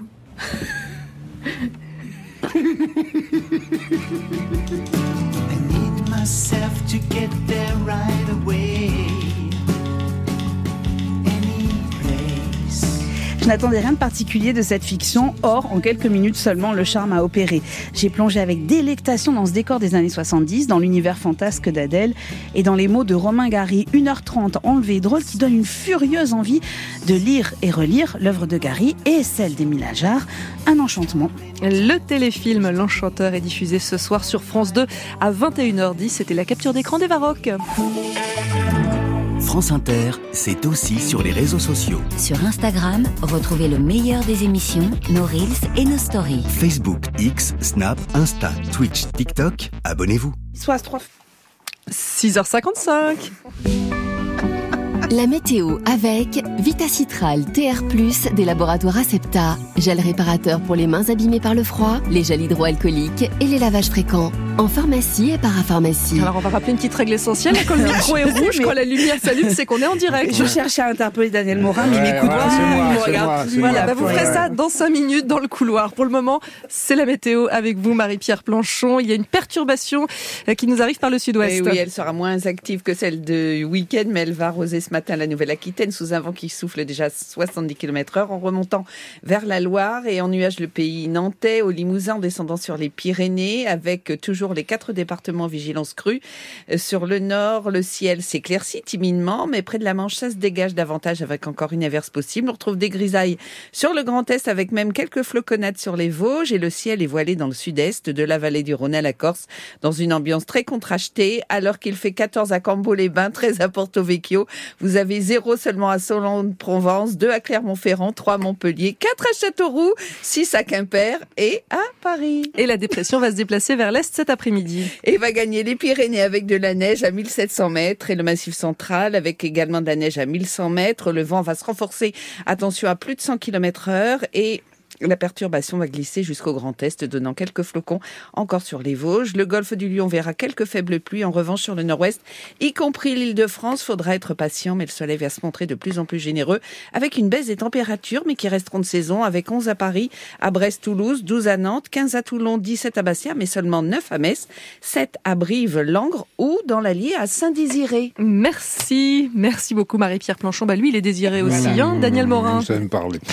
Hier, je faisais une petite grasse mat. 11 heures, tranquillou, une fesse à l'air. Deux heures avant, j'avais pris un petit café, une petite tartine, j'avais fait un petit pipi, et je m'étais recouché avec bonheur. Et là, qu'est-ce qui vient cogner à mon oreille? Un petit bruit de marteau qui tapote. Ça tapote une fois, ça tapote deux fois, ça tapote trois fois. Bah, ça y est, c'est bon, j'ai plus sommeil, merde Mais qui c'est ce con qui tapote un dimanche? Je me rue à ma fenêtre, et là, le voisin, je le gaule, en slip, en train de clouer des trucs au mur. Ni une ni deux, je sors de chez moi. Là, Moumoun me dit Si tu vas chercher le pain, je te signale quand même que t'es tout nu. Je sais pas où t'as mis les sous, mais ça fait peur. Non, je vais chez le voisin. Tout nu Oui. La colère n'attend pas. Je frappe, il ouvre, je hurle. Qu'est-ce qui vous prend de tapoter un dimanche, espèce de con? J'ai accroché des peintures, j'ai le droit, non hein, Des photos surtout. Ça m'empêche de dormir T'as aucun droit, fils de chien. Je me lève tous les jours à l'aube, j'ai besoin de pioncer le dimanche. Tu veux que je passe chez toi avant d'aller bosser à 5 heures et que je gueule dans ton oreille ma chronique de 6h57 Non, ah, tu veux pas? Eh ben moi je veux pas que tu tapotes le dimanche matin, c'est tout. Bon, maintenant que vous êtes bien réveillés, je peux les accrocher mes photos C'est les photos de qui d'abord? Euh, De ma famille. Mais non, enfin Quand on a une famille aussi moche, on n'accroche pas de photos d'eux. C'est remuer le couteau dans la plaie chaque fois que tu passes devant. Mais des photos de moi, sans embellir à ton intérieur. Mais de famille, non, par pitié. Bon, je crois que je l'ai pas convaincu. C'est dommage, j'ai de très belles photos de moi à donner. Bon, bah sinon, sinon ce week-end, c'était les célébrations du Nouvel An chinois. Alors, figurez-vous que pour les Chinois, on n'est pas en 2024. Non, on est en 4722. 4722. Ces gens sont d'une prétention. Alors, c'est l'année du dragon. Bon, c'est chic comme signe, le dragon, c'est même le signe le plus cool. Tigre aussi, c'est cool, mais moins que dragon. Après, il y a les signes cata. Hein. Quand t'es chèvre, rat ou cochon, tu fais moins le malin. C'est le genre de truc que tu zappes quand tu parles de toi à un rendez-vous pour de la drague. Hein. Alors, euh, j'aime le cinéma d'auteur, les balades en forêt, le jazz, euh, la liberté, les rires des enfants et je suis porc. Non. Non, tu ne le fais pas. Tu ne le Ah dis non, jamais. faut pas, non. Mais non, il faut pas. Il y a des animaux, j'étais pas hyper hyper fier d'être associé à eux. Bon, moi, je suis cheval. Cheval, c'est bien si tu tiens un PMU, ça te met en confiance. Mais sinon, sinon, ça sert à rien. Bon, allez, on va finir sur une note festive, les amis. Hier, c'était la méga fête à Rio, le carnaval. Le plus grand carnaval du monde, le plus beau, le plus coloré, le plus dingo Grand, beau, coloré, dingue, des qualificatifs qui lui vont si bien à celui qui, cette semaine, remplace Nico. Nico, parti en séminaire nature, estime de soi et introspection, dont le thème est Trouve l'animal ou la plante qui sommeille en toi. Cet homme grand, beau, coloré, dingue à la fois, vous le connaissez bien. Au Brésil, c'est une star. On l'appelle Simone Lubaroni. Le corcovado de l'info. Ouais, l'immense Simon Le Baron qui, jusqu'à 10h, va vous accompagner au rythme fou de la samba. Samba que son corps exécute avec frénésie pendant les 3 heures de programme sans qu'un instant il ne fatigue. Une samba qui, dans 50 minutes, prendra la forme d'un cha-cha. Quand arrivera en studio, celle qu'on surnomme à cause de sa souplesse et de ses moustaches, la loutre de l'interview, Alexandra Ben Saïd. Un duo de feu qui, moi, personnellement, m'en fout déjà. Mais qu'est-ce qui se passe Nicolas, il prend cher chaque fois toute l'année, et là, Eh ben Simon, il arrive, tapis rouge. Mais c'est Simone Le Baron. Bah, bah, profitez, Simon, et bonjour. Bonjour à vous, bon dia comme on dit à, à la Rio. Et, et Daniel me préfère à son voisin et ça me fait plaisir. Merci Mathilde, merci Daniel. Bienvenue à vous, il est 7h.